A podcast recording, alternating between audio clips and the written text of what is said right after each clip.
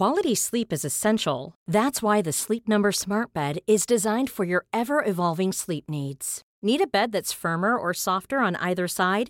Helps you sleep at a comfortable temperature? Sleep Number Smart Beds let you individualize your comfort so you sleep better together. JD Power ranks Sleep Number number 1 in customer satisfaction with mattresses purchased in-store. And now save 40% on the Sleep Number limited edition Smart Bed for a limited time. For JD Power 2023 award information, visit jdpower.com/awards. Only at Sleep Number stores or sleepnumber.com.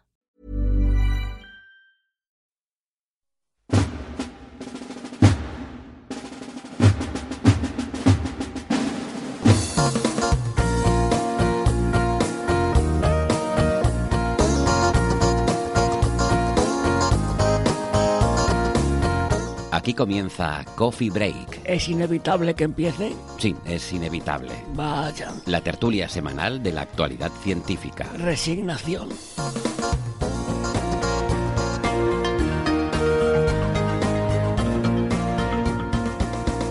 Saludos cientófilos de la Tierra. Estamos de vuelta en las ondas de radio y en los paquetes IP de la Internet con nuestro tradicional episodio de Semana Santa. Tradicional sí, porque ya llevamos tres ediciones. Eh, no sé si lo saben, pero la raíz etimológica del término tradicional viene justamente del latín, para tres ediciones, latín tres es tría, entonces tría ediciones, tría edicional, eh, la cosa derivó hacia el tradicional de nuestra lengua y por tanto pues em, tres años seguidos que en Coffee Break no paramos por vacaciones en estas fechas de recogimiento espiritual, que vamos, que para la mayoría significa irse a la playa. Pero lo dicho, esto es Coffee Break, Señal y Ruido y les habla Héctor Socas desde la sala Omega del Instituto de Astrofísica de Canarias. Pónganse cómodas, que empezamos. Les recuerdo que nos pueden escuchar en iVoox, en Atunes y también en TuneIn. Se pueden suscribir, que se lo recomendamos, eh, les viene bien porque así tendrán siempre disponible el último episodio en su dispositivo móvil y no les cuesta nada. Eh, toda la información sobre cómo pueden suscribirse la tienen en nuestra página web que es señalirruido.com. Eh, todo junto, con ñ, no pasa nada, señalirruido.com. Ahí tienen todos los episodios que vamos publicando y también eh, referencias con enlaces a los artículos que discutimos cada semana en la tertulia, por si quieren leer más sobre el tema o ampliar conocimientos. Recuerden la web señalirruido.com. Si quieren hablar con nosotros o hacernos llegar sus preguntas, lo mejor es que nos busquen en las redes sociales. Estamos en Twitter y en Facebook y además les recuerdo que tenemos un estupendo eh, grupo, un club de fans en Facebook eh, que es muy dinámico y en él pueden eh, pues, dejar mensajes e interactuar con el resto de cientófilas de esta pequeña comunidad que hemos ido construyendo o con nosotros mismos. Pero si prefieren un contacto más privado, nos pueden escribir sus mensajes a la dirección de correo oyentes arroba señalirruido.com.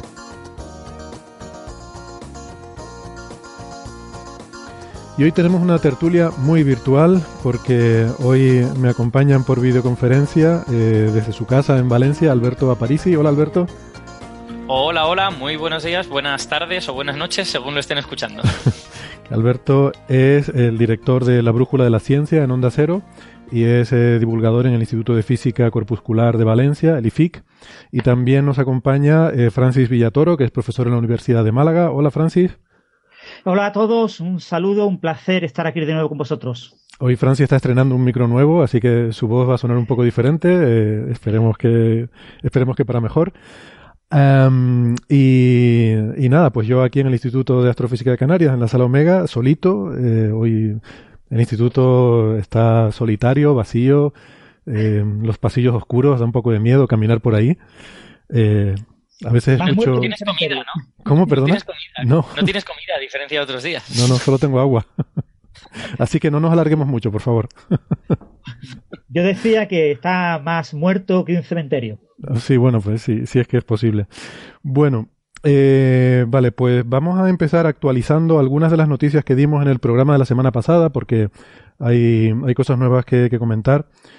Em, en primer lugar está lo que, bueno, lo de la, estación espacial china, la Tiangong 1, que les dijimos la semana pasada que, que está perdiendo altura, está fuera de control, bueno, ya se sabe desde hace mucho tiempo que está fuera de control, eh, y que su caída pues eh, era inminente, y las previsiones que hay pues no, no han cambiado mucho desde lo que le dijimos la semana pasada, sigue siendo en torno al 1 de abril, ¿no? Eh, yo tengo aquí el 1 de abril que es el domingo, estoy mirando aquí estas páginas que dan estas predicciones en tiempo real, tengo aquí la de SatFlare, y pues sí, dicen básicamente eso, el, el 1 de abril de madrugada, eh, madrugada hora española, pero más o menos 30 horas.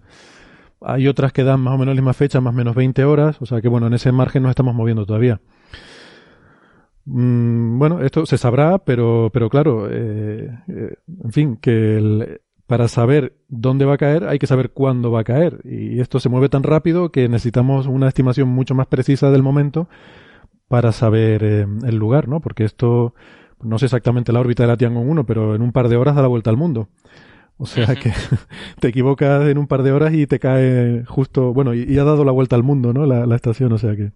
Mira, ahora Y lo, mismo. que, lo, que siempre, lo que siempre decíamos de que el punto de impacto tiene que estar, creo que era entre eh, 40 grados de latitud norte y 40 de latitud sur, eso sigue en pie, ¿no? Porque eso tenía que ver Sí. solo con, con la órbita inicial de la, de la estación. Claro, eso es la órbita de la estación. Está, está confinada su inclinación a esas latitudes. Pero bueno, eso es, vamos, toda la, toda la zona poblada de la Tierra, ¿eh? O sea, Ya, de, ya. de más a menos 43 grados está desde el norte de España hasta prácticamente el sur de Chile y Argentina, hasta la punta sur de Chile y Argentina. O sea que es curioso, ¿no? Pensamos que pensamos que el, eh, pues eso, el, el sur de Argentina o el sur de África ya es prácticamente el, el cerca del polo sur, ¿no? Y resulta que no, está a cuarenta y pico grados de latitud sur. Sí, hay un montón de océano. Es que, claro, el océano austral es, es muy, muy grande. Sí, sí, ahí, exactamente. Bueno, eh, pues nada, eso. Estoy mirando aquí en tiempo real. Tengo aquí en la paginita en SatFlare el, la posición de ahora mismo de la estación china mientras estamos grabando esto. Y está sobre el Océano Pacífico, está justo al, al oeste de la costa de Estados Unidos. Y en breve, de aquí a un ratito, entrará por la costa de, de Oregón, parece. Am, así que nada, hace un rato estaba pasando por encima de Australia. Eh, saludos a Ángel, no sé si la vio pasar, pero no, no cayó allí, sigue, sigue, sigue adelante. De todas Em, maneras, lo esperable es que eh, incluso aunque caiga en, en tierra, que a lo mejor ni siquiera hay trozos particularmente grandes, ¿no? Porque se han hecho estimaciones de que podría caer algún trozo de 100 kilos, pero no sé si son estimaciones como un poco eh, que el peor de los casos, digamos, que a lo mejor lo que cae es, es mucho más pequeño, ¿no? Sí, sí. Son, no, no se tiene ni idea de si va a caer algo, ¿no? Se ha dicho que hay trozos que podrían llegar a caer porque son, son partes pesadas, pero entre 10 y 100 kilos es lo que estiman que, que podría, que podría caer, ¿no? Eh, pero no se sabe, podría ser que no caiga nada, podría ser que se queme todo en la atmósfera en la reentrada.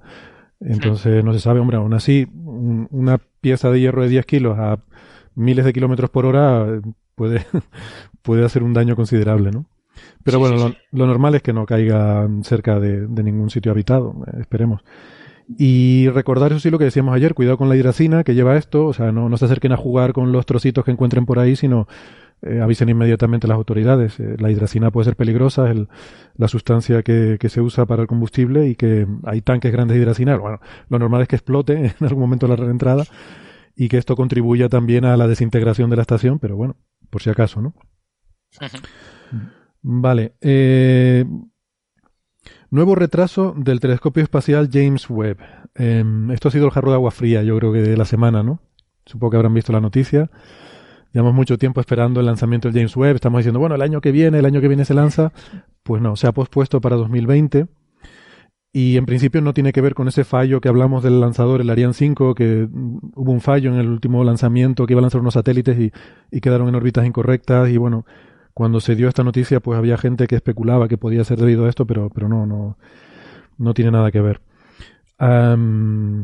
Bueno, pues es un, como digo, un poco un jarro de agua fría. eh, hay bastante actividad en redes sociales. Saben que hay bastante controversia incluso dentro de la comunidad astrofísica con el James Webb, porque es un proyecto muy, muy caro, ¿no? Eh, y hay gente, hombre, yo creo que quizás el sentir mayoritario me da, por lo que yo percibo, es que la gente está a favor, ¿no? De que el James Webb se, se, se haga. Mm, Pero también hay gente que piensa que con ese coste, pues que se podían haber hecho otras cosas, eh, otros proyectos muy interesantes.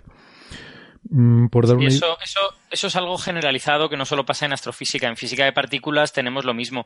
Proyectos gigantes como el LHC, que cuestan miles de millones de euros, eh, bueno, yo creo que la mayoría de la comunidad está de acuerdo en que son útiles y que están bien, pero hay partes más pequeñas de la comunidad, gente, gente que puede hacer física puntera con experimentos mucho más baratos que dice, hombre, podríamos dedicar este dinero a hacer otras cosas. Sobre todo, por ejemplo, en física de neutrinos, eh, muchos experimentos no son tan caros, aunque bueno, ahora va a venir Dune, uno estadounidense que también es de estos gigantescos, pero, pero vamos, que eso, eso pasa en todas partes, ¿eh? no, es, no es solo la comunidad astrofísica, creo yo. Y después un punto importante que no tenemos que olvidar es que eh, Estados Unidos ya canceló el supercolisionador, el superconductor, porque superó un tope de coste, y el tope de coste del James Webb son 8.000 millones de dólares. Y con este retraso se van a llegar a los 8.000 millones de dólares. Y en Estados Unidos, con toda seguridad, como se superen los 8.000 millones de dólares, cancelan el James Webb.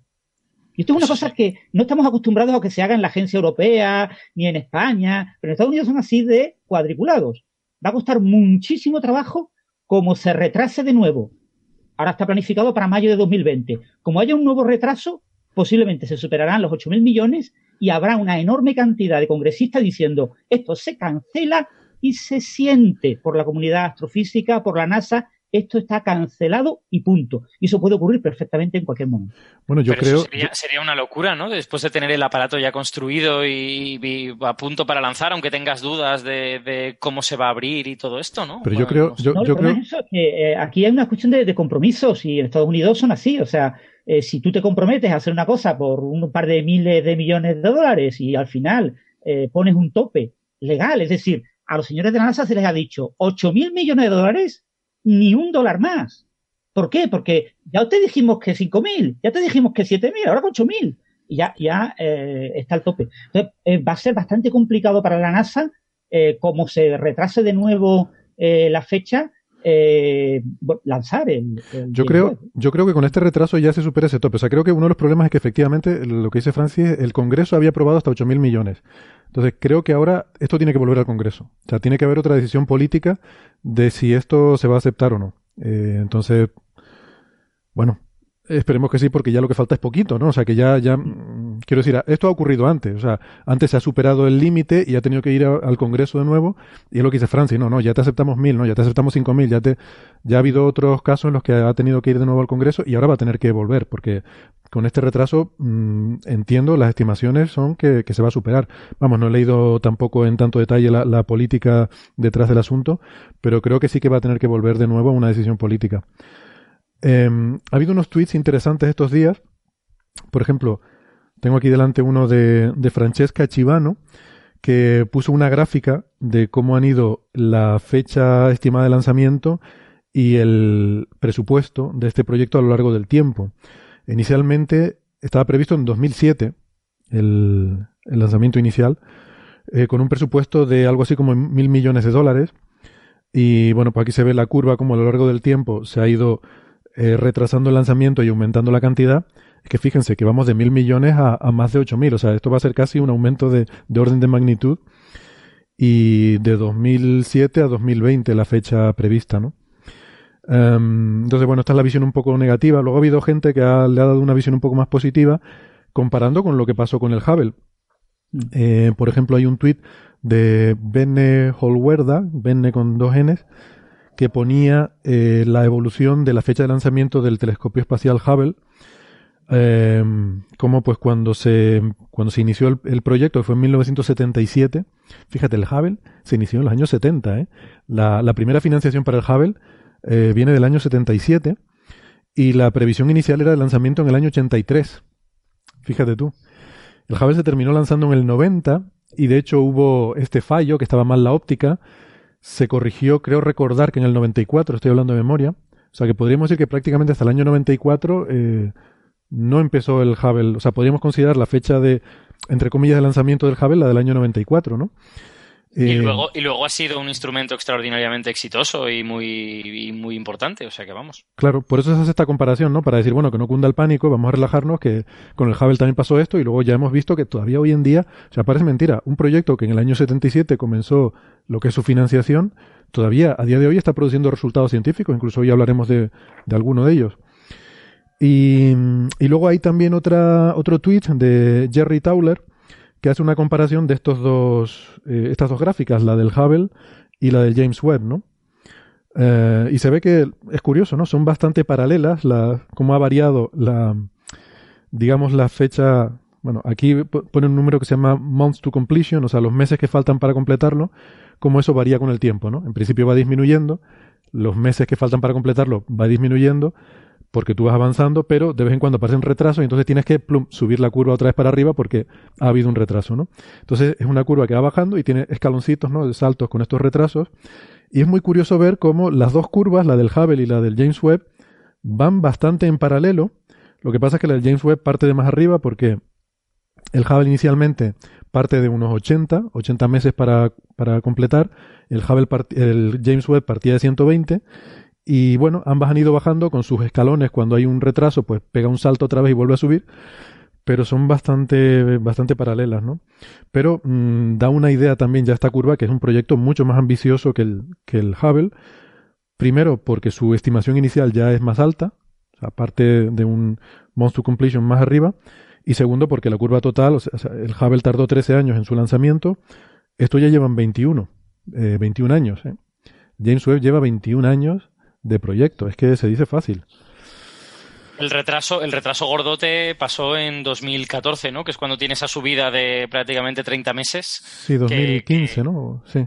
Sí, 2014, 2015 que te hace que te hace ver pues lo complicado que es el proyecto, ¿no? Y la de cosas que en principio parecía que estaban claras y al final resultó que, no estaban tan claras. Hmm. Es, muy, es muy complicado. Hay que recordar que el James Webb va plegado y luego se tiene que desdoblar en, eh, ya en el espacio. Es una cosa eh, nueva que, bueno, pues que, introduce una complejidad muy grande en, todo el en todo el proyecto y que claro es una cosa tan cara que no quieres correr el más mínimo riesgo, ¿no? Eh, ya bastante riesgo hay con esta tecnología tan novedosa y claro todas estas cosas disparan costes y plazos. Y además que es demasiado grande para fallar, es decir, que no puede ser reparado. El Hubble está aquí al lado, está muy cerquita en órbita, podemos ir a, repararlo si hay cualquier problema, añadirle nuevas ópticas, a mejorar eh, cualquier dificultad o cualquier cosa que queramos mejorar en sus sensores, etcétera. Pero James Webb no. James Webb es un proyecto que va a ir a un punto de Lagrange y que es prácticamente imposible de reparar y que como falle, y ya sabéis que falló en, en marzo, a principios de marzo, cuando se ensayó una cámara de vacío, la apertura de, de todos los paneles, se encontró con que algunos de ellos eh, estaban rajados eh, y se encontró con que alguno de los sistemas de apertura se atrancaba y no funcionaba bien. Y eso te pasa en el espacio y te invalida completamente el proyecto. Y va todo a la basura, a la basura. ¿eh? Sí, sí. Efectivamente, recordemos que el James Webb no va, no va a estar en, en órbita de la Tierra, va a estar en el punto de Lagrange y que ahí no podemos acceder. Va a estar en el punto L2, que es el punto que está digamos, si trazas una línea entre el Sol y la Tierra, pues al otro lado de la Tierra, eh, un punto de un punto metaestable, o no, no metaestable, un punto de equilibrio parcial eh, entre la, la, gravedad del Sol y de la Tierra, ¿no? Sí, y es que además las cosas que están fallando ahora son todo cosas de ingeniería. O sea, nos, nos, mm. damos cuenta de que, digamos, el diseño físico está ya terminado, pero pues están fallando cosas del tipo la, la tensión de ciertos, de ciertos componentes electrónicos, que tiene picos que puede llegar a inutilizarlos. Está fallando el escudo que se suponía que tenía que abrirse de manera suave y resulta que le salen grietas. O sea que, vamos, eh, están todas esas cosas que son detalles de ingeniería, pero que los detalles de ingeniería pueden ser los más difíciles en, mm. alguna ocasión, porque son donde estás tratando con el mundo real. Exactamente. Muy bien. Eh, oye, ¿recuerdan que les decía que la Tiangong estaba por el Océano Pacífico y que iba a entrar por Estados Unidos? Pues para darles una idea de lo rápido que va, ahora mismo está por encima de Chicago. O sea, ya entró en Estados Unidos, ha recorrido tres cuartos de país y está acercándose a la costa este. O sea, esto nos da una idea en el ratito que hemos hablado, esto nos da una idea de la velocidad a la que se mueve este bicho. Entonces, si, si tú por eso necesitamos que sea tan precisa la estimación del tiempo, porque si nos hubiéramos equivocado en el tiempo, en este, no sé, el ratito que llevamos hablando desde que mencionamos eh, esto antes, pues la caída hubiera sido de caer en el Pacífico a caer encima de Chicago. ¿Vale? Sí, sí. Eso da, eso da una idea, pero bueno. Eh, vale, hablando de retrasos, mm, también la semana pasada les hablamos del TMT, el telescopio de 30 metros, y que estábamos aquí mordiéndonos las uñas porque estaban la gente del TMT aquí de visita y que en abril se iba a tomar la decisión final del sitio porque el proyecto había dicho que ese iba a ser el, el plazo para, para, tomar una decisión. Bueno, pues resulta que se ha aplazado hasta noviembre. Eh, estamos de bajona porque, bueno, fundamentalmente porque no estaban los permisos administrativos todavía para construir en La Palma. Eh, entonces, no, no, sé muy bien por qué. No sé si esto estaba previsto así o, o si ha habido retrasos burocráticos. No tengo ni idea de, de, lo que está pasando. Pero la cuestión es que no, no están todavía, entonces han, decidido que no tiene sentido tomar una decisión cuando no hay permiso para empezar a construir aquí y lo han pospuesto hasta, hasta noviembre. Mientras tanto han salido unas encuestas de opinión pública en Hawái que en las cuales aumenta el apoyo de la población hawaiana al, al proyecto. Así que, pues nada, nos quedan otros nueve meses más de comernos las uñas y seguiremos nerviosos cada vez que sale una noticia de que en Hawái sale una encuesta en un sentido o en otro, pues seguiremos aquí con, con los nervios, ¿no? Eh, sí, el proceso tengo, judicial tengo, continúa también. Yo tengo la sensación tengo la sensación de que a la, a la organización de Hawái también le interesa este retraso, ¿no? Porque de alguna manera así se va desarrollando todo este litigio judicial que tienen allí y se va, se va aclarando la cuestión. Porque imaginaos que toman la decisión en abril porque ya están todos los permisos en La Palma y dicen, vale, vale, se pone en La Palma. Y cinco meses después el, el juez en Hawái pues les da la razón y dice que se puede construir en Hawái. Entonces tienen un problema político de primerísimo orden. O sea que no sé si habrá sido porque nosotros nos hemos retrasado, nosotros, España, mm. se, se, ha retrasado con el papeleo o porque en realidad a todo el mundo le interesaba que, que, esto fuera así. Sí, yo creo que a todo el mundo, menos a nosotros, le interesaba el retraso porque o sea, la, la base nuestra es decir, bueno, esto está todavía en Hawái en litigios y nosotros aquí, pues mira, ya puedes empezar a construir. Entonces ya les pones en una situación de tomar una decisión. Decir, bueno, aquí podemos empezar ya a meter la pala, allí todavía tenemos que esperar y a saber lo que va a pasar. Entonces ya hay una presión muy grande para, para tomar esa decisión. Al no haber esa presión, efectivamente, das tiempo a que se vayan resolviendo las cuestiones legales en Hawái.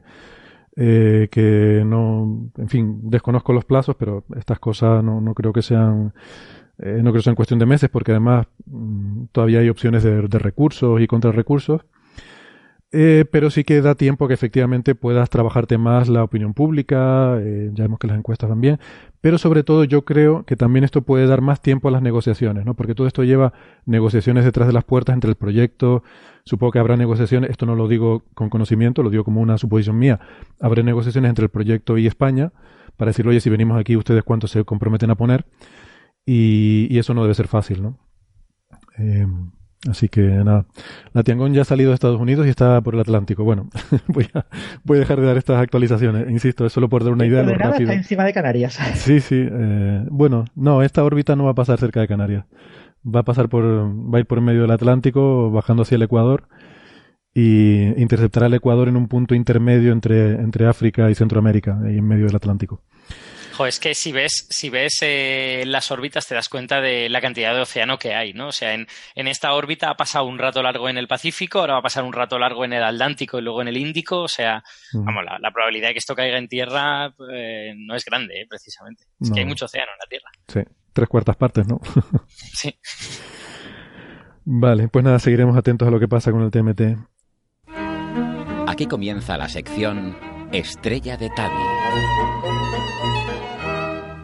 Eh, de la estrella de Tabi les contamos también la próxima, perdón, la semana pasada que eh, había salido del lado diurno, entonces ya se podía volver a observar y justo empezando las observaciones resulta que estaba en un dip, en un dip además importante del 4%, pero que ya estaba subiendo otra vez. Bueno, pues resulta que terminó de subir, empezó a bajar otra vez, bajó por debajo del 5%, eh, y, y, ahora está otra vez volviendo a subir. O sea que nada, nos tiene ahí, en fin, nos tiene ahí un poco ya, ya nos lo tomamos con filosofía, ¿no? Y bueno, pues que suba, que baje, ¿qué más da? Ya, ya no hay, ya no hay modo de emergencia. No hemos... Sabemos, ¿Sí? ¿Sabemos si se han podido hacer observaciones aprovechando lo que quedaba de este dip o, o, era demasiado pronto? Creo que no, o sea, se han hecho observaciones de fotometría, pero creo que no se han hecho observaciones con grandes telescopios, ¿no? Porque no, no había, creo, ¿eh? por lo que yo sé. Eh, entonces, nada, ahora hay gente poniendo más propuestas de, de observación de Target of Opportunity, pero, pero bueno.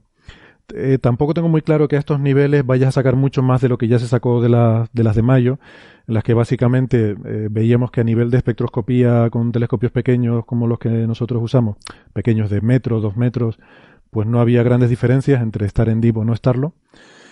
Y, y las observaciones que sí se hicieron de espectrofotometría, con, por ejemplo las de GTC, pues ya nos dieron que había esa variabilidad espectral, eh, esa, lo cual apuntaba a la, presencia de polvo, eh, esos modelos de, polvo que se hicieron, etcétera, ¿no? Entonces, mucho más que eso, salvo que haya un dip grande que realmente te permita ver si puede haber una diferencia espectroscópica, no espero yo que haya muchas más novedades en este sentido, ¿no?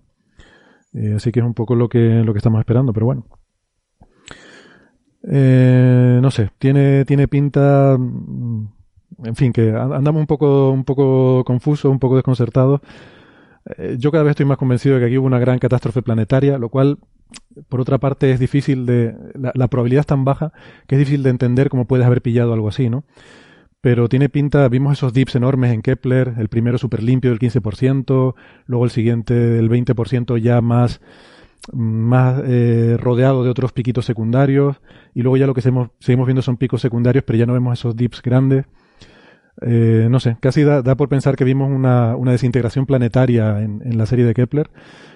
Pero claro, ¿cómo es posible que eso ocurra en cuatro años que tú estás observando 200.000 estrellas, que pilles una, una destrucción de un planeta? ¿no? Parece tremendamente improbable. Y luego está el tema este del oscurecimiento secular, este también, ¿no? que tampoco, como si hubiera una, no sé, una especie de anillo de polvo persistente ahí, ¿no? Mm, no sé. Hombre, si queremos, si queremos sacar conclusiones bajo la suposición de que no hemos tenido suerte, a lo mejor es que las catástrofes planetarias son más abundantes de lo que pensamos, ¿no? Lo que pasa es que yo creo que los modelos desfavorecen esta, esta hipótesis, porque en principio las órbitas de los grandes planetas son bastante estables y no intersectan entre sí todo esto, ¿no? Pero. Claro, en una estrella joven tú te podrías plantear que está todavía en estado de formación y que ahí son, son fases inestables, ¿no? Pero en una estrella ya de edad mediana, eh, madura, con un sistema planetario uno esperaría que ya estable, ahí no esperas que haya grandes cambios en escalas de cientos de millones de años, ¿no? Entonces, hmm. yo, de hecho, tenía la esperanza, como hay una enana roja por ahí cerca, eh, de que quizás el paso de esta enana roja hubiera desestabilizado el sistema planetario y en los últimos no sé, miles de años hubiera habido algunas colisiones que explicarían ese, ese polvo, ese anillo secular. Pero claro, es que uno de los trabajos recientes, además, eh, que salió este año, eh, apuntan a que esa estrella es de campo, o sea, que ni siquiera está realmente cerca, sino simplemente es un efecto de proyección, con lo cual me desmonta también un poco esa idea, ¿no? Entonces, no sé, parece como muy poco probable que hubiera, que, que te encuentres en una situación de esa, ¿no? De, de, de colisiones planetarias, pero, pero bueno no sé, seguiremos ahí viendo y, no, no, tengo muy claro. O sea, supongo que la cosa es estar un poco a la espera de que haya un gran oscurecimiento y a ver si entonces observando con espectroscopía, con grandes telescopios, podemos sacar mm, conclusiones nuevas, ¿no?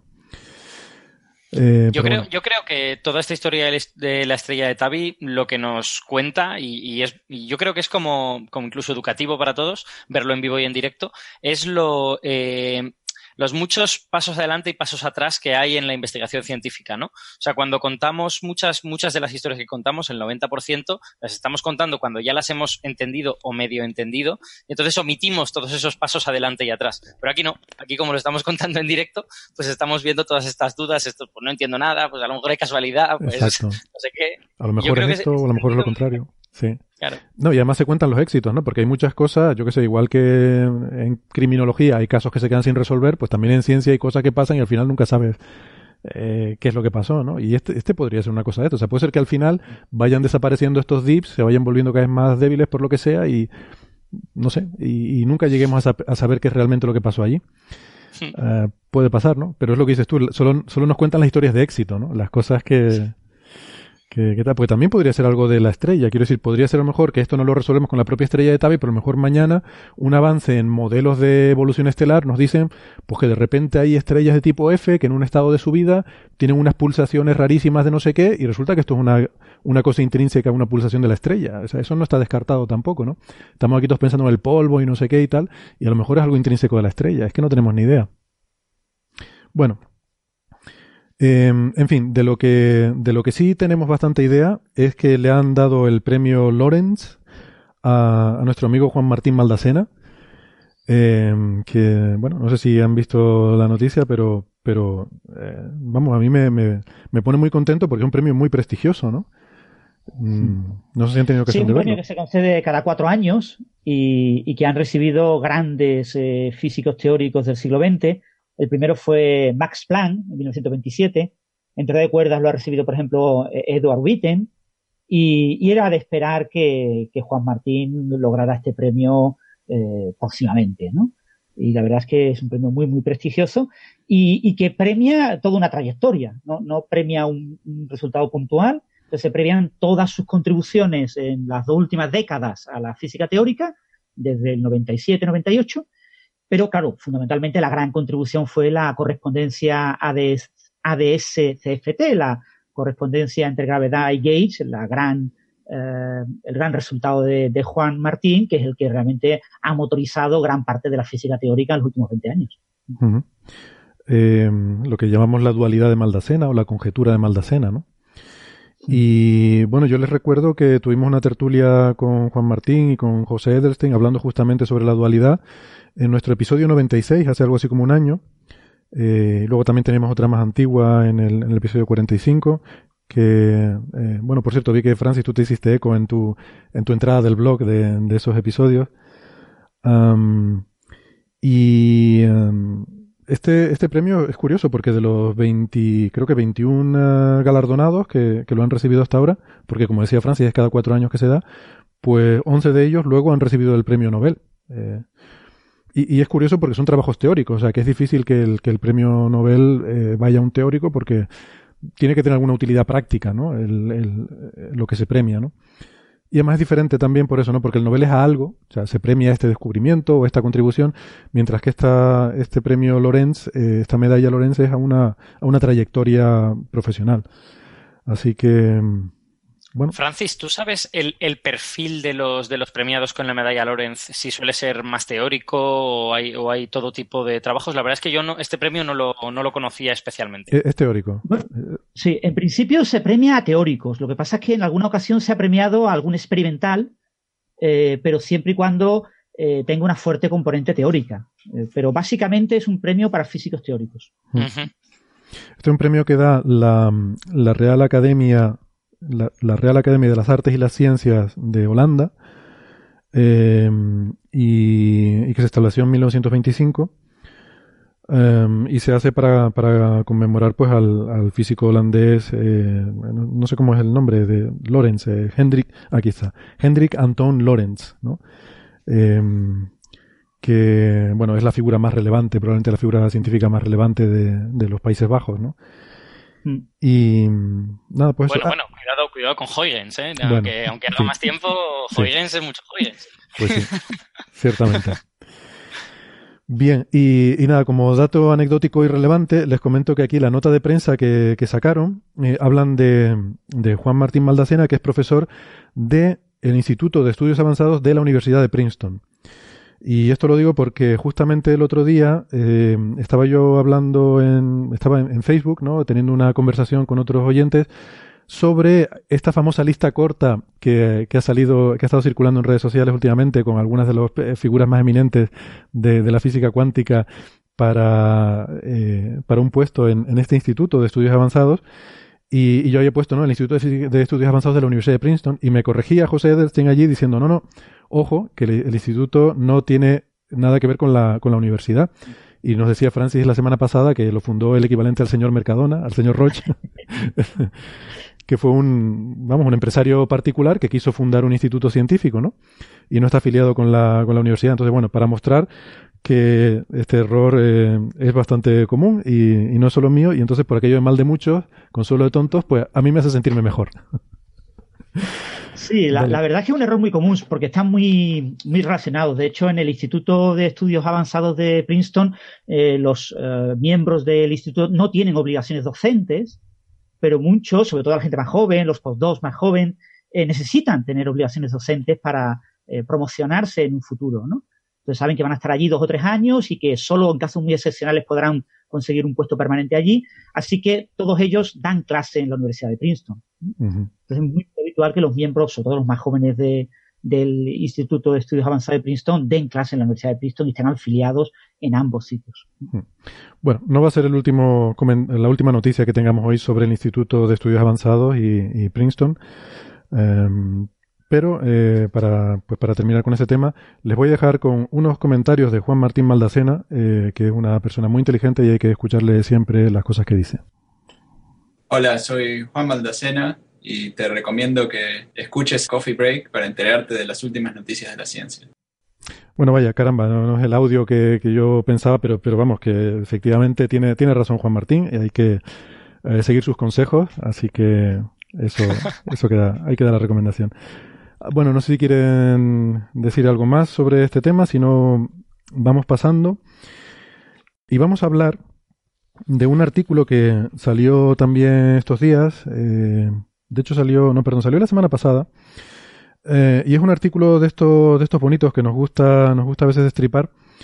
Em, y tiene que ver con el fin del universo por colapso del vacío cuántico. Eh, esto que hemos hablado otras veces, y en particular hablamos en bastante profundidad sobre este asunto en nuestro episodio 140, em, que por cierto eh, ha sido, no sé, eh, es uno de los episodios más escuchados de, nuestro programa, no, sé muy bien por qué, no sé si era por este asunto o por alguno de los otros temas, pero, bueno, es un tema de estos curiosos, ¿no? interesantes.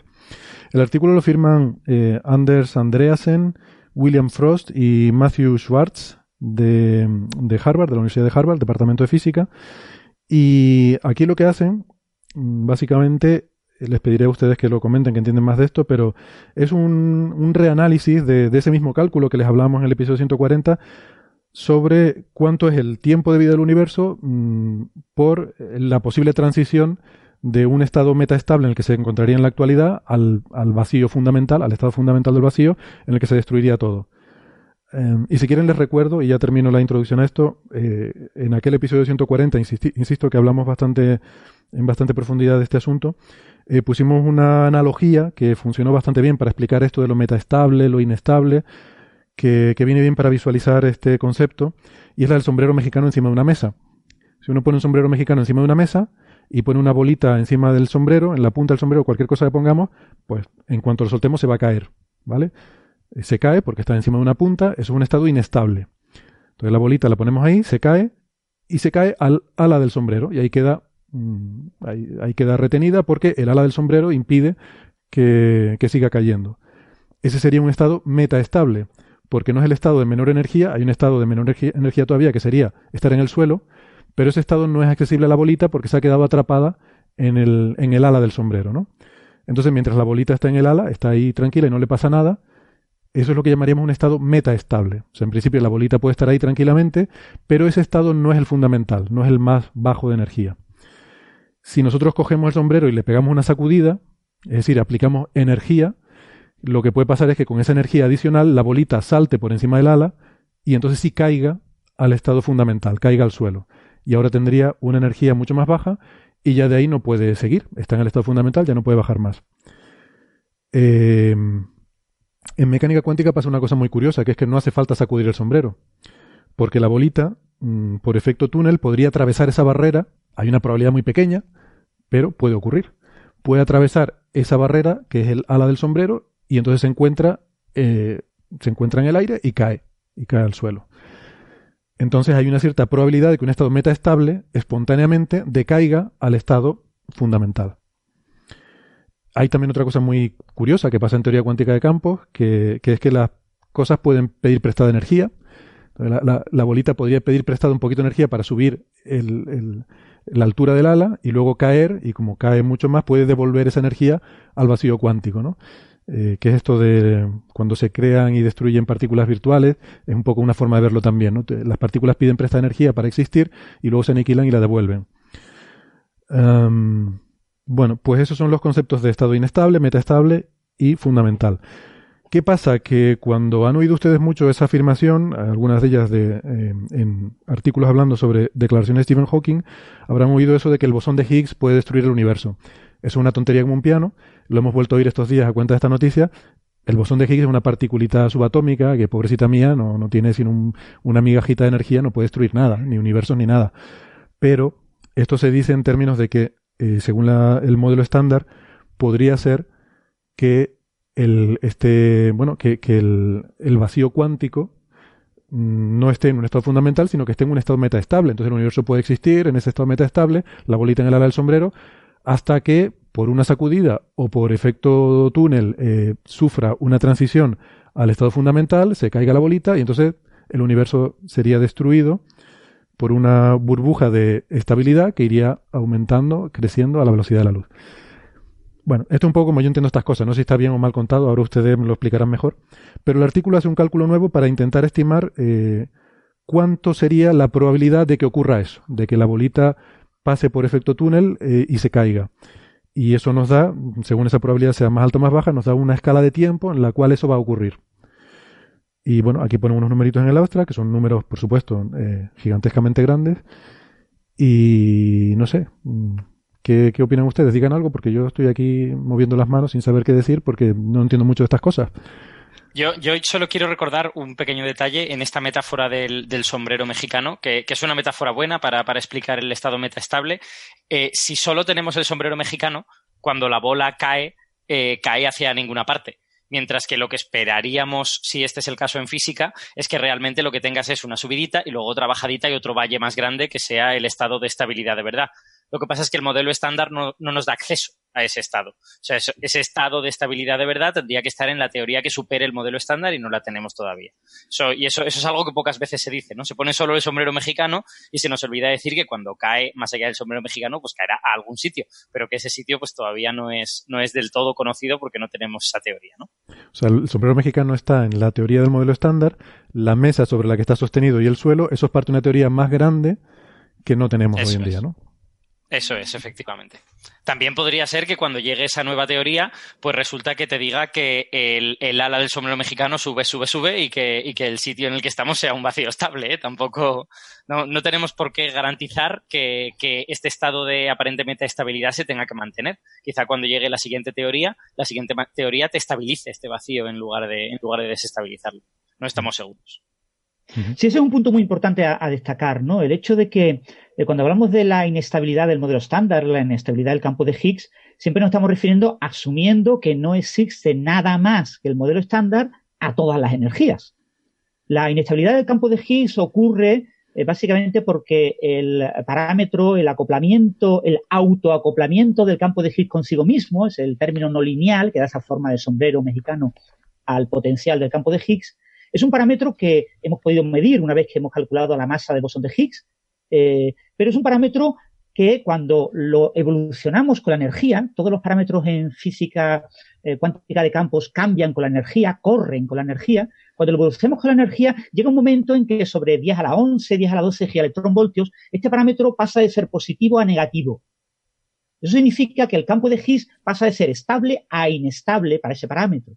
Por lo tanto, existe una probabilidad no nula de que haya un salto, eh, una fluctuación hacia un valor tan grande eh, que haga que ese parámetro se vuelva negativo, el campo de Higgs se vuelve inestable y debería de caer a un nuevo estado de vacío, ¿no? Y eso produce toda esta inestabilidad del modelo estándar. Pero eso es asumiendo siempre, por un lado, que el potencial del campo de Higgs predicho por Higgs y eh, varios investigadores en 1964 y que todavía no hemos podido explorar en los experimentos, todavía no lo hemos podido explorar en los experimentos, eh, sea realmente la descripción buena del campo de Higgs.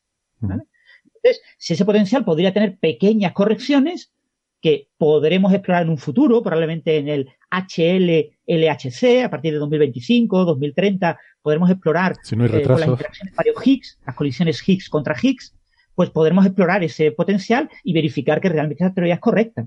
Y por otro lado, también muy importante es que eh, todo esto, esta evolución en, eh, en, energía de este parámetro altas energías depende de un valor muy preciso del bosón, de la masa del bosón W y de la masa del quark cima, del quark top. Y ahora mismo tenemos una importante incertidumbre. Podría ocurrir que en un futuro cambios en las masas de estas dos partículas llevaran a estabilizar el vacío y que eh, este valor a esta energía a la que el parámetro, este parámetro se vuelve negativo fuera mayor que la escala de Planck, con lo que automáticamente el modelo estándar sería considerado estable y no habría ningún problema. Mm. Yo tengo, yo tengo que decir en ese sentido, de hecho, que, eh, bueno, como yo conozco gente que trabaja en el LHC y todas estas cosas, os puedo decir que en los próximos meses va a haber noticias en ese sentido, porque va a haber nuevas medidas de esa masa del quark top eh, y hasta aquí puedo leer, porque si leo un poco más es posible que algunas personas dejen de hablarme y otras es posible que me incluso que me peguen. Así que solo que estéis atentos y que en los próximos meses va a haber va a haber más cosas en ese sentido. Oh, hype, hype total. o sea, que sabes que hay, que hay algún tipo de, de experimentos en marcha que van a arrojar resultados en los próximos meses que tienen que ver con todo esto, ¿no? Sí, exactamente. O sea, Francis ha dicho cuáles son los, los parámetros que afectan más a esta metaestabilidad del, del, vacío del Higgs y en concreto uno de ellos yo conozco a gente que está midiéndolo ahora mismo, tiene los datos en su ordenador y los está, los está analizando y me han, a mí me han dicho cuál es el valor que les está dando, pero no, no estoy autorizado para decirlo. Para revelarlo todavía. Me echan de la comunidad patadas. De todas formas, no, lo olvidemos, no, lo olvidemos que... aunque eh, Alberto tenga información privilegiada de uno de los experimentos, lo que diga un experimento no significa absolutamente nada. Es decir, tenemos que hacer que los dos grandes experimentos, ATLAS y CMS, eh, vean ese valor y que tienen que contrastarlo con las medidas más precisas hasta el momento, que son las de Tevatron. Hmm. bueno, absolutamente nada tampoco. Tiene, tiene su valor, pero, pero efectivamente habrá que... de acuerdo en esos resultados. Sí, sí, habrá toda, que toda la razón, toda la razón. Efectivamente, yo solo tengo la información de uno de los dos grandes experimentos. Del otro no conozco a la gente que lo está haciendo. Sí, sí, pero bueno, pero es la primicia, ¿no? O sea, que, que, que, que está bien. Está, está, muy bien. No, pero sí es importante también quien lo dice primero, aunque luego se confirme, ¿no? Porque en fin, eh, ¿cuántas veces pasó en la historia de la ciencia? Aquí el otro día estaba hablando con José Alberto Rubiño, que yo, aquí el grupo de cosmología tenía el experimento para medir las fluctuaciones del fondo cósmico en microondas y llegó el satélite COVID y las midió seis meses antes. Y luego ellos fueron los que confirmaron desde Tierra. Pues muy bien, eh, vale, la confirmación está bien, pero el premio Nobel se lo llevaron los de COVID, no se lo llevaron no, los de aquí. No me sorprendería que Atlas y CMS se, se, sincronicen para darlo más o menos al mismo tiempo. Lo sí, suelen hacerlo, ¿no? Con, sí. Suelen hacerlo con muchas cosas, no sé en este en estas medidas en concreto cómo, cómo, están, pero en muchas cosas sí que suelen hacerlo y más o menos van a la par. Entonces, no me sorprendería que saliesen las dos a la vez. Pero, claro, como yo conozco a gente solo de uno de los experimentos y está como prohibido, entre comillas, que hablen con sus análogos de los otros experimentos sobre estas cosas, no tengo ninguna información sobre cómo van en el otro experimento. Y, y es importante que sea así, que haya esta desconexión entre ambos, porque, eh, o sea, no es una cuestión de secretismo, ni de competencia, ni de tal, sino que es lo que hablamos muchas veces, que no tenemos muchos más. O sea, para la ciencia es fundamental la repetibilidad y, el que se puedan verificar los resultados por otros grupos independientes. Eh, desde el momento en que empieza a haber colegueo, ya lo que hay es un monopolio y ya no hay esa, eh, eso que necesita el método científico, esa, esa contrastación rigurosa por otros eh, grupos o por otros investigadores que pongan a prueba lo que tú estás diciendo. Ahora, si todos Exacto. somos amiguitos y tal, pues podríamos ponernos de acuerdo para decir lo que queramos. Sería un problema. Eh, sería, no sé, como cuando vemos las noticias que se multa no sé qué empresas porque se han puesto de acuerdo para poner los precios de, yo que sé, de la gasolina o lo que sea, ¿no? Eh, o sea, que, que, es sano, es sano que sea así, que haya esta separación eh, muy, muy, muy marcada entre los dos grupos, porque son quienes únicos pueden hacer este tipo de experimentos a día de hoy, claro.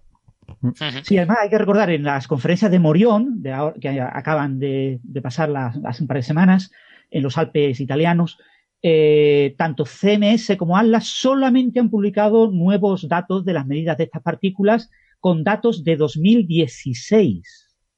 Los datos de 2017 no han sido presentados, se ha anunciado que se van a presentar próximamente y probablemente lo que comenta Alberto va en esa línea. Los datos de 2017 eh, aportan información más relevante y permiten que por primera vez el LHC obtenga una medida combinada a la CMS más precisa que la medida más precisa actual que es de Tevatron porque lo, con los datos de 2016 solo se logra con el LHC, aunque tenga más energía, tenga más datos, etcétera, solo se logra el mismo eh, intervalo de precisión, el mismo eh, tamaño de incertidumbre que con Tevatron. Muy bien, pues estaremos atentos. Y por cierto, si queréis podemos comentar qué es lo que, bueno, así un poquito por encima, qué es lo que añade este, este nuevo artículo y, y que, a qué conclusiones llega. Eh, que bueno, tú ya has dicho más o menos que eran números muy grandes. En cuanto a las conclusiones, eh, yo así a ojo de buen cubero, porque estoy mirando solo las gráficas del artículo, tengo la sensación de que cuando incorporan estos nuevos cálculos, de los que ahora hablaremos, eh, lo que les sale es que el modelo estándar está un poquitín más cerca de la estabilidad de lo que yo lo veía en el, en el artículo del que hablamos hace unos meses. Eh, tampoco es una cosa muy, muy significativa, pero quizá está un poquitín más hacia, más hacia la estabilidad. No sé, no sé, Francis, si tú has visto el detalle fino en ese sentido. Yo estoy viendo solo la gráfica. Sí, del artículo que hablamos hace unos meses, eso fue como en diciembre o enero por ahí. Sí, exacto. era este, era este artículo. El episodio 140. No, no, no, no, no, Lo que pasa que en aquel momento hablábamos de lo que había aparecido en Archive y ahora estamos hablando del Physical Review Day, ahora que se ha publicado. No, eh, no aquello, era, era, un Physical Review Letters. Era otro eh, artículo. ¿Sí? Sí, sí, era otro artículo. Como, como, no fuera el Physical Review Letters con menos información de esta ah, no, lo sé, no, no, no, Entonces, yo de este artículo eran otros, eran otros autores eh, diferentes. había hablado en mi blog en diciembre, a principios de diciembre. Vale. No, no, aquello, aquello yo creo que fue también en diciembre o algo así, pero era un PRL en el que lo que hacían era incorporar medidas. No, no hacían, creo que no estoy. ah, sí, es verdad, hacían el cálculo invariante gauge, efectivamente. Esa era mm. la cosa. En aquel hacían el cálculo invariante gauge y por eso, y de ahí estaba la, la, cosa novedosa. Aquí lo que han hecho es otra cosa. Aquí lo que han hecho es analizar los, los, las excitaciones del campo cuántico que producen ese, ese, efecto túnel para que tú te salgas del vacío metaestable y te vayas a la inestabilidad. Y parece que esas, esas excitaciones que se llaman instantones tienen, están mal definidas eh, tal y como se habían calculado, habían infinitos y había cosas. Y esta gente, pues lo que ha hecho es calcularse los efectos a más loops y, ah, es decir, bueno, con a un, a un orden en teoría de perturbaciones mayor y se han dado cuenta de que esos efectos son más relevantes que los que estaban calculados hasta ahora. Normalmente cuando tú te vas a órdenes mayores en teoría de perturbaciones tienes efectos más pequeños. Pero en este caso, como son números muy grandes que te producen infinitos, puede pasar lo contrario. Y parece, yo por lo que, por lo que leo, lo que han encontrado es que esos efectos a más loops son eh, más relevantes que el que ya estaba calculado y eso les permite hacer una, una medida mejor que la que teníamos hasta ahora, un cálculo mejor. Sí, antes los errores eran del orden del 3%, el efecto, el tamaño de la magnitud de la corrección por esos eh, a un lazo, de correcciones NLO, ¿no? De Next mm. to the Lower eh, Order, y ahora con las eh, correcciones de un lazo más, es decir, N cuadrado LO, logran una corrección del 7%, es decir, prácticamente el doble que la corrección que lograban antes, ¿no? Exacto. Con lo que también te queda la duda si el siguiente orden de magnitud, el N cubo, tendrá correcciones aún más grandes, ¿no? Con lo que hará aún más estable el, vacío, ¿no? Claro, hay que, tener en cuenta que estamos hablando de, eh, cálculos muy complicados y con una enorme incertidumbre, ¿no? Ahora la, vida media del universo, el, valor, la mediana, son 10 elevado a 139 años. Pero el intervalo de, confianza va entre 10 elevado a 88 y 10 elevado a 291. O sea, hay un enorme intervalo de, de confianza. Lo que sí es verdad que que hemos pasado de valores del orden de 10 a las 50 años a 10 a las 88 años. Eso es una barbaridad increíble. O sea, prácticamente el, nuestro universo es estable con estos resultados. Claro. Efectivamente. Em, es que además hay que, hay que recordar que los cálculos en teoría cuántica de campos pueden ser muy puñeteros, ¿no? Porque si los estás haciendo en un régimen en el que la, el desarrollo en potencias no es un buen desarrollo porque el parámetro no es pequeño, pues puedes encontrarte con estas cosas que nos hemos encontrado, que las de segundo orden son más grandes que las de primer orden y que no tienes ni idea de cómo van a ser las de tercer orden. Pero es que encima ya sabes que los desarrollos de potencias de teoría cuántica de campos no son convergentes, son asintóticos. Entonces, bueno, pues eh, hay, todo tipo como de, como de eh, eh, prudencias que hay que tener cuando, cuando uno hace este, este tipo de resultados, ¿no? Porque las herramientas matemáticas que tenemos para preguntarle la teoría cuántica de campos están todavía en desarrollo y en algún caso pues te pueden, te pueden engañar un poquito. Hmm. Estaba leyendo aquí en el abstract que decían que a 95% de confianza el límite inferior de la vida del universo es de 10 a las 58 años. Eh, Exacto. Francis estaría citando el intervalo a una sigma, supongo, ¿no? Sí, sí yo estaba citando el intervalo a una sigma, un 10 elevado a 88. Sí, el 95% es dos sigmas, prácticamente, un poquito más. Eh, bueno, nada, simplemente para dar una idea que prácticamente entonces la, la, vida esperada del universo estaría en torno a 10 a la 10 a la 80, 10 a la 100, o sea, eso es un 1 con 80 y pico o con 100 ceros detrás, ¿no? Eh, en años, o sea que es como decir que... Claro, ¿quiere esto decir que el universo vaya a vivir ese tiempo? No, no solo por las incertidumbres de los cálculos que ustedes dicen y de... En fin, el modelo estándar sabemos que no es perfecto, tiene sus fallos, con lo cual creerte el modelo estándar hasta el punto de aplicarlo, incluso a pesar de las incertidumbres en las medidas de aplicar estos cálculos, pues oye, eh, un poco de cautela, ¿no? Pero no, incluso así, eso es el tiempo de vida del universo respecto a este posible final. Quiero decir, esto es como si tú te haces un estudio fisiológico y te dicen que tu probabilidad de morir de infarto es del 1% cada año. Y dices, ah, entonces voy a vivir 100 años más. No, eso quiere decir que te vas a morir de otra cosa. Exactamente. Pues porque olvidamos la energía oscura, ¿no? El problema de la energía oscura y el hecho de que como siga creciendo al ritmo actual el vacío que hay en nuestro universo visible, el universo acabará siendo destruido por la energía oscura y no por el campo de Higgs. Así es. Bien, pues nada, si no tienen más Pero que nadie se preocupe, ¿eh? que todo el mundo tiene que tener claro que esto estamos hablando de, pero no miles de millones de años, no, no, no, estamos hablando de, de trillones, de trillones, de trillones de años, o sea que no hay problema. ¿eh? Tampoco sabemos la, tampoco, sabemos la ecuación de estado de la energía oscura, ¿eh? o sea que también un poco de cautela con eso. Claro, sí, sí. O sea, la energía oscura, si se volviera muy loca, podría destruir el universo mañana por la tarde, ¿no? no parece probable, pero. Sí, sí. Sí, porque es un crecimiento exponencial, ¿no? Entonces, dependiendo de cómo sean los coeficientes de todas estas cosas, todo puede cambiar. Pero vamos, que yo creo que se, se, puede decir el consenso científico, la ciencia dice que sí, vas a tener que pagar la hipoteca. Eh, te ponga como te ponga. Bueno, mm, si les parece, pasamos a otro tema que para mí está relacionado, eh, que tiene que ver también con burbujas y con estados de estabilidad, etcétera, y con el fin del universo y estas cosas. Eh, y, no es casualidad, los puse así uno detrás del otro porque creo que algunas de las cosas que vamos a hablar ahora se entienden mejor después de haber comentado esto. Y tiene que ver con algunos titulares también que hemos leído estas últimas semanas en los medios de comunicación sobre el paper póstumo de Stephen Hawking um, y sobre el que se han dicho barbaridades absolutas. O sea, yo, yo, no sé si ustedes han leído, no sé, igual ustedes leen cosas más serias las que leo yo, pero yo he visto titulares por ahí que me han dejado de verdad patidifuso, ¿no? Eh, a ver, hay un, hay un paper que que, bueno, que acaba de, creo que acaba de ser enviado, firmado por Stephen Hawking y Thomas Hertog, que es uno de sus colaboradores habituales, y, y es un paper que, bueno, que es interesante, es un, un, artículo yo creo que bastante técnico, pero no es como se pretende dar por ahí la idea de la, una especie de la obra definitiva de Stephen Hawking o, o, lo que, lo último, ya la teoría final de algo así como, no sé, una especie de, de, de la gran obra magna de Stephen Hawking o algo así, ¿no? No, no, no se trata de eso. Se trata de, bueno, es una línea de trabajo en la que Stephen Hawking llevaba tiempo trabajando, estas cosas de cosmología cuántica y tal, y es un, bueno, un trabajo más en ese sentido y ahora lo, lo comentaremos un poco en qué consiste, pero eh, no me resisto a, no sé, a enseñarles algunos de, de, los titulares que hemos visto por aquí, ¿no? Por ejemplo, el periódico The Telegraph, que es un diario inglés, y recordemos que, bueno, si en algún sitio la figura de Stephen Hawking era relevante, que era una figura mundial, pero más en el Reino Unido, porque, simplemente porque era inglés, pues ellos titulan, eh, fíjense cómo titulan la noticia, la sobrecogedora eh, teoría final de Stephen Hawking sobre multiversos, completada dos semanas antes de su muerte. Pero es que todavía podemos ir mucho más allá a un periódico australiano que titulaba el, el paper final de Stephen Hawking predice el fin del mundo y revela un universo paralelo. Ahí queda eso. No sé cómo se les queda el cuerpo, pero yo la verdad que no puedo más que sonreír, no, no puedo decir otra cosa.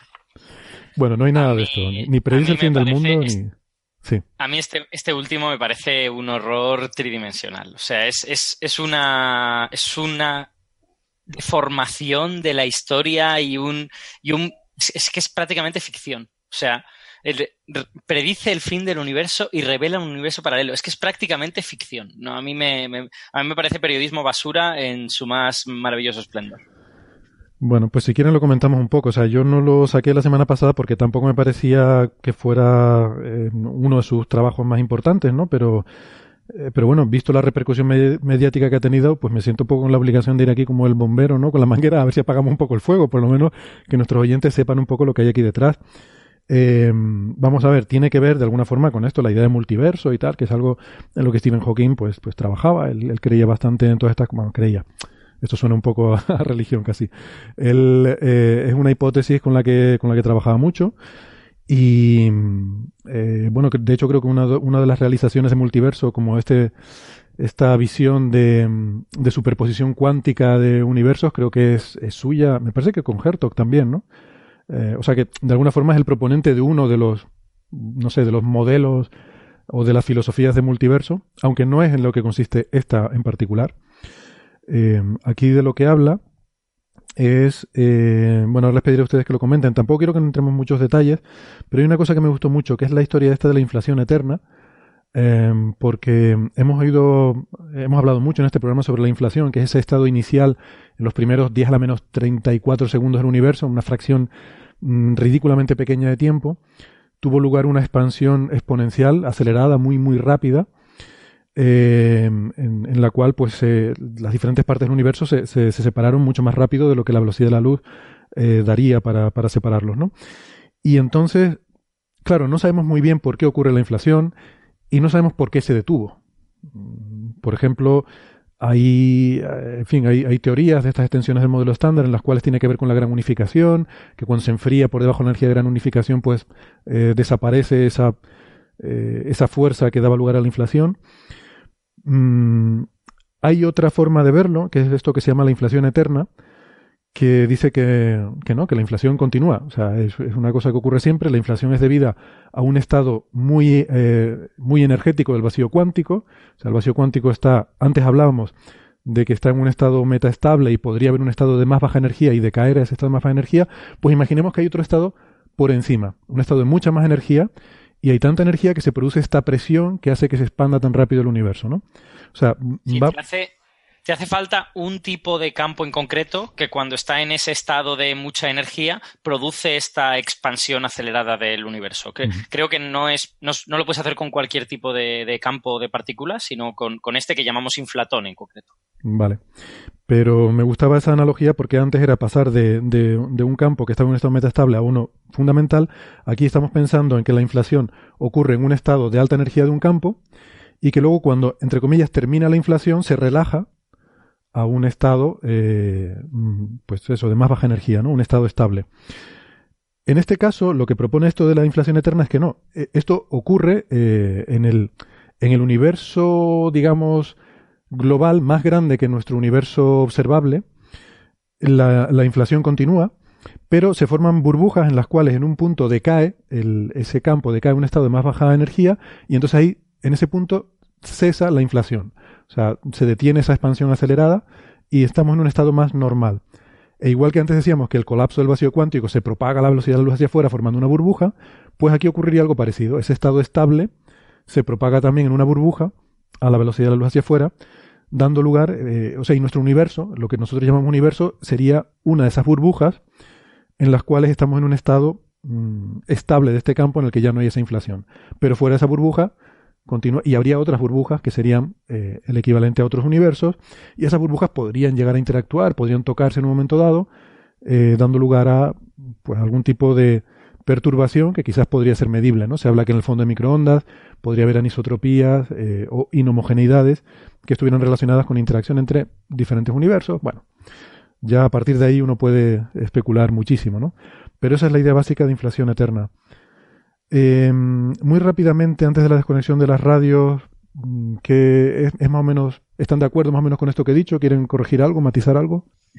No, comentar un poquito eso. La, idea, el gran problema de la inflación eterna es que tiene muchos problemas. O sea, el gran padre que es Paul Steinhardt del concepto de inflación eterna eh, reniega de la inflación, ¿no? Por sus problemas. Es muy difícil de parar, y, da muy fácilmente inestabilidades. Es decir, en esa multiplicidad de universos que se forman en ese multiverso inflacionario, en los modelos de potencial del campo inflatón de tipo eh, inflación eterna, se producen muy fácilmente universos con eh, tamaño infinito y con densidad de energía infinita. Entonces, eso te está diciendo que la teoría debe estar mal. Entonces, la inflación eterna da muchos problemas, ¿no? Y una de las ideas de este nuevo trabajo de Hawking y de Herzog es tratar de arreglar algunos de estos problemas. Hmm. Entonces, el, paper este lo que hace, y ya con esto terminamos esta parte del programa, el paper este lo que hace es efectivamente eh, dar solución a algunos de estos problemas técnicos de esta teoría de la inflación eterna. O sea, por contraponer un poco a lo que hemos leído en algunos de estos titulares. El título, eh, eh, no, no, quiero dejar pasar esto, el título del artículo me encanta. Se titula, traduciendo así rápidamente al español, Una salida suave de la inflación eterna. Eh, es un título que transmite hasta una serenidad. Quiero decir que como último paper de tu vida, eh, no sé, eh, podría ser hasta un epitafio este título, ¿no? Una salida suave a la inflación eterna. No sé, a, mí me, transmite eso, serenidad, este, este título. Yo si escribiera este paper me gustaría que pusieran esa frase como epitafio en mi tumba. bueno, aquí la palabra smooth se está utilizando con el concepto que en español se traduce como diferenciable, ¿no? Las variedades suaves en inglés, smooth uh, manifolds, en español se traducen como variedades diferenciables, superficies diferenciables. Hmm. Uno de los problemas que tiene la inflación eterna es que te produce una estructura muy complicada a nivel diferencial en toda su multiplicidad de espacios, que prácticamente es una estructura fractal, que no tiene diferenciabilidad, que no es suave, que no es derivable, eh, no es continuo y suave, entonces ese, multiverso que se forma, sino que es extremadamente eh, difícil de controlar matemáticamente. Entonces lo que se busca es un mecanismo para tratar de estimar ese comportamiento eh, de manera diferenciable y suave, que es el universo sin borde de Hawking. Mm. Una cosa, esto también existe en inglés la palabra, el, equivalente diferenciable, ¿no? Differentiable también se, se puede usar en inglés, ¿no? Creo que existe ese término y smooth sería como un, una, una expresión menos formal, quizás, ¿no? Eh, o, es, la palabra técnica. creo que cuando se habla de smooth, la gente habla de que sea infinitamente diferenciable, es decir, que tenga derivada primera, derivada segunda, derivada tercera, derivada cuarta y todas las derivadas posibles y además que sea continuo. O sea, es, una, es, es como algo más general que solo diferenciable. Vale. Sí, yo creo que no hay un concepto para eso en español, ¿no? No me suena. Me suena leer siempre eso, infinita, continua, infinitamente diferenciable, ¿no? O sea, una función continua, infinitamente diferenciable. A veces analítico se usa con esa... Con ah, sí, sí, exacto. Una función analítica, sí, sí, Una función analítica es aquella que es continua, infinitamente diferenciable, sí. Tampoco pongo la mano en el fuego que smooth sea infinitamente diferenciable. Puede que sea solo continuo y diferenciable, no estoy muy seguro. Mm. Bueno, en cualquier caso, eh, Francis creo que ha dado con la clave, ¿no? De que estos modelos tienden a generar estructuras fractales, decías, ¿no? O sea, una especie de universo fractales con estructuras a todas las escalas posibles, ¿no? Claro, el problema es eso, la, la, inestabilidad que se produce en este tipo de soluciones es una inestabilidad difícil de controlar. Entonces no, no sabes muy bien realmente, eh, porque a, ti qué te interesa del multiverso? Lo que te interesa es calcular la probabilidad de que aparezca un universo como el nuestro. O sea, la, hacer ciencia del concepto de multiverso requiere de alguna manera poder estimar de entre todos los posibles universos qué probabilidad hay de que aparezca un universo como el nuestro. De tal manera que tú puedas razonar diciendo, nuestro universo es una de las predicciones más genéricas o más probables de todo ese multiverso. El problema con la inflación eterna es que no podemos definir una métrica, no podemos definir una medida. No, no, no podemos medir eh, eh, los universos que se forman, ¿no? Y entonces, a priori, se producen infinitos universos con infinitas físicas diferentes. Y por lo tanto, yo no puedo estimar de ninguna manera la probabilidad de que nuestro universo sea uno de esos universos predichos por la inflación eterna. Hmm. Entonces, eso es un problema grave, un problema muy, muy grave, y eh, engarza con los primeros problemas que tuvo la inflación cuando se propuso y el famoso artículo del universo sin borde de eh, Hawking y de Ellis, que era, no, Hartel, de Hartel, Hartel y Hawking, en el que eh, proponían eh, obtener una solución, eso lo hablasteis en el programa de Coffee Break, en el que se habló de los artículos, de los siete artículos más importantes de Hawking, ¿no? Pues del artículo que hablasteis del universo sin borde, eh, en ese artículo se proponía medir la probabilidad de nuestro universo. Y se estimaba de que había como, a través de la inflación, unos 10 elevado a 120 universos, y que por lo tanto la probabilidad de nuestro universo era como 10 elevado a menos 120, ¿no?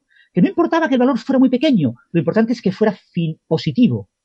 ¿eh? Que no fuera una probabilidad positiva de que existiéramos. No es que existamos, es que hay una probabilidad mm, mm, positiva de que existamos. Sin embargo, la inflación eterna es muy complicado, porque eh, como no tenemos una medida de, poder, para poder eh, medir cuántos universos hay y estimar las probabilidades de nuestro universo respecto a ese infinidad de posibles universos, pues resulta que eh, muchos expertos en inflación cósmica eh, consideran que la inflación eterna no es ciencia, es pseudociencia. Sí, porque no tiene, no tiene eh, forma de contrastarlo eh, experimentalmente.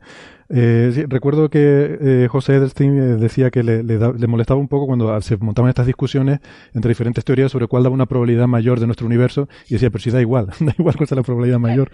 Si, la cuestión es que nosotros estamos en, en este, entonces da igual que sea muy improbable. puedes incluso invocar el principio antrópico, ¿no? Y decir, bueno, si Estamos eh, con, que, con que puede existir, como dice Francis, con que puede existir y ya está. Me da igual que sea más probable o menos probable, ¿no? Bueno, vamos a parar aquí entonces para eh, hacer la, desconexión con los amigos que nos escuchan por la radio, eh, porque hay otras cosas que, que tienen que, que, poner las emisoras y no, no va a ser todo ciencia todo el rato. Pero el que sí que le interese seguir escuchando ciencia, pues ya sabe que nos puede seguir en el podcast donde vamos a seguir hablando de este tema, algunas cosillas más y otros muchos temas muy, muy interesantes también y que ustedes hagan lo que quieran, pero yo creo que les conviene escuchar porque hay cosas muy peligrosas por ahí y, y si no, si no se, bueno, si se pierden el programa, pues no las van a saber. Total, que mm, hacemos en el podcast una pausita de un minuto y volvemos enseguida. Y para los amigos que escuchan la radio, nos despedimos hasta la semana que viene. Hasta luego. Hasta la semana que viene. Adiós. Chao.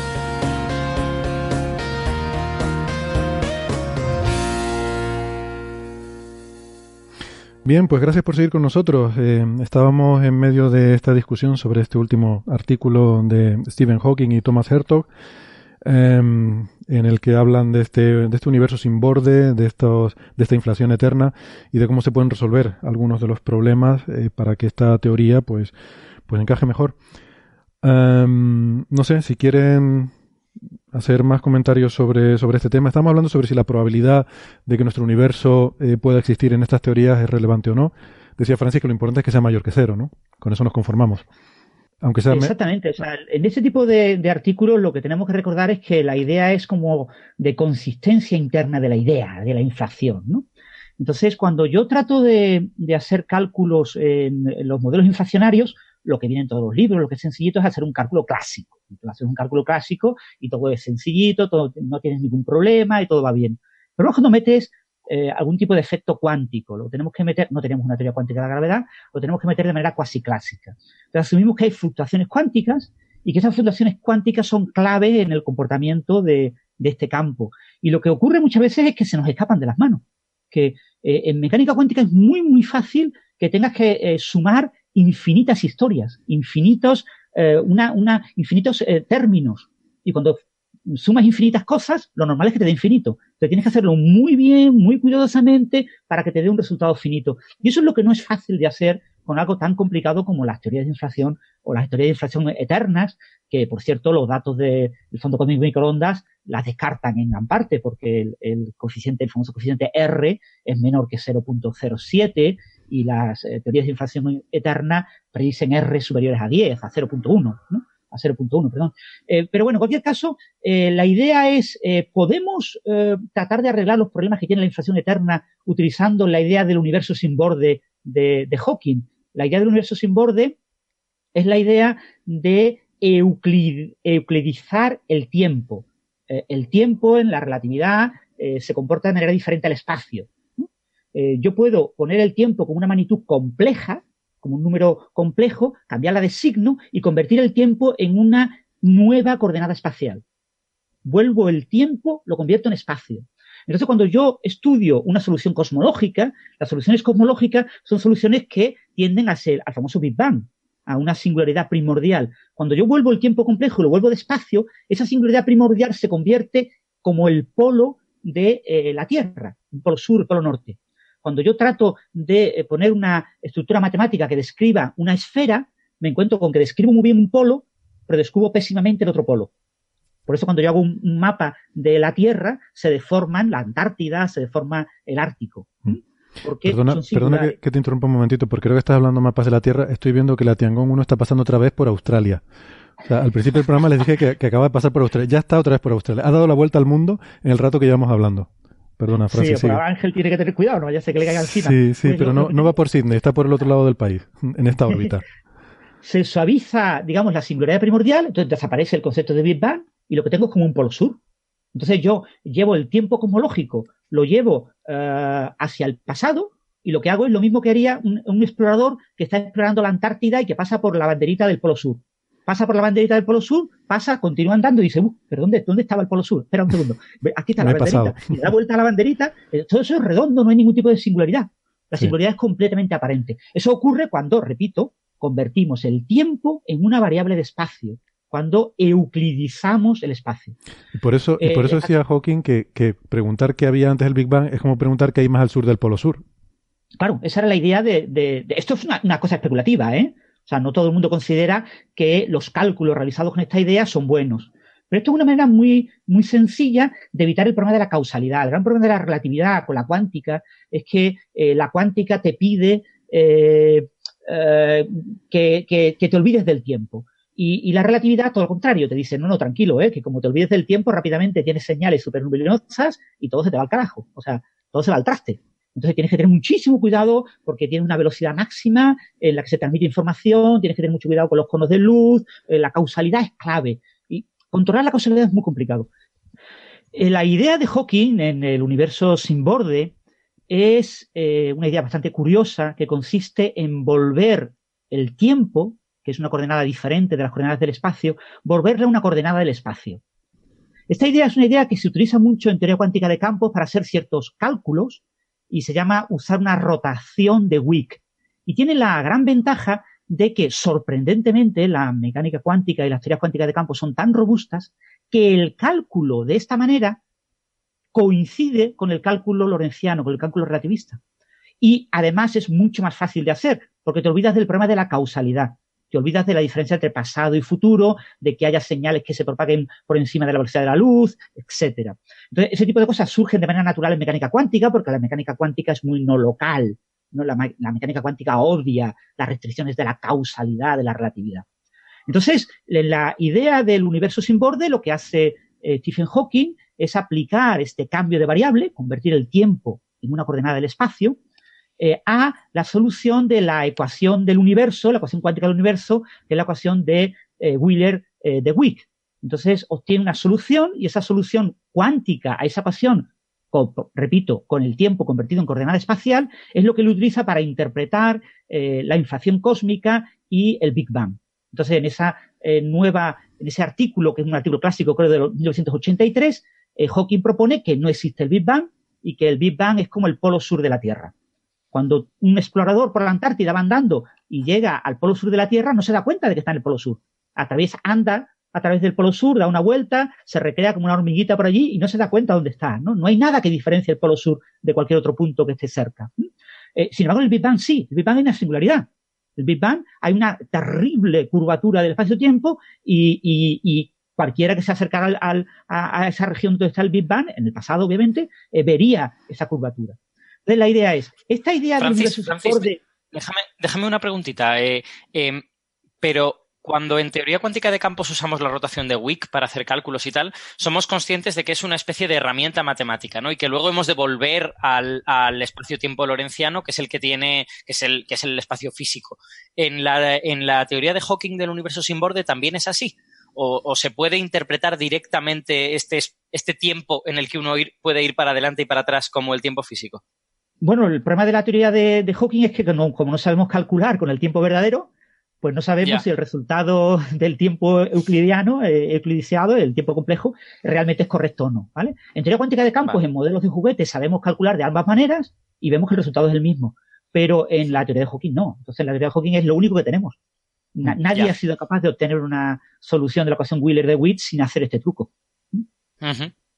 Entonces, ¿qué pasa con esta solución de Hawking del 83? Que no tiene el campo inflacionario incorporado, no incorpora la materia. Cuando yo meto un campo inflacionario, el campo inflatón, eh, meto materia en esta solución, el, cálculo que había hecho Hawking en su momento se cae por su propio peso y no sabemos calcularlo.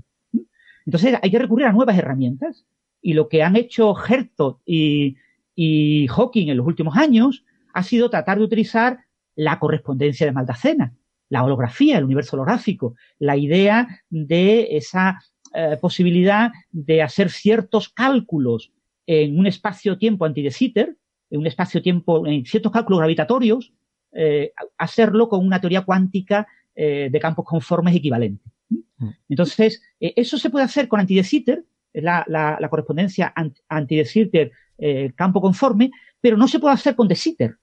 El problema que tiene la, la, solución de tipo de Sitter es que lo que en el anti de es el borde, las soluciones anti de son soluciones con constante como lógica negativa, tienen un borde, eh, en, eh, en Sitter, ese borde es un borde temporal, es el futuro.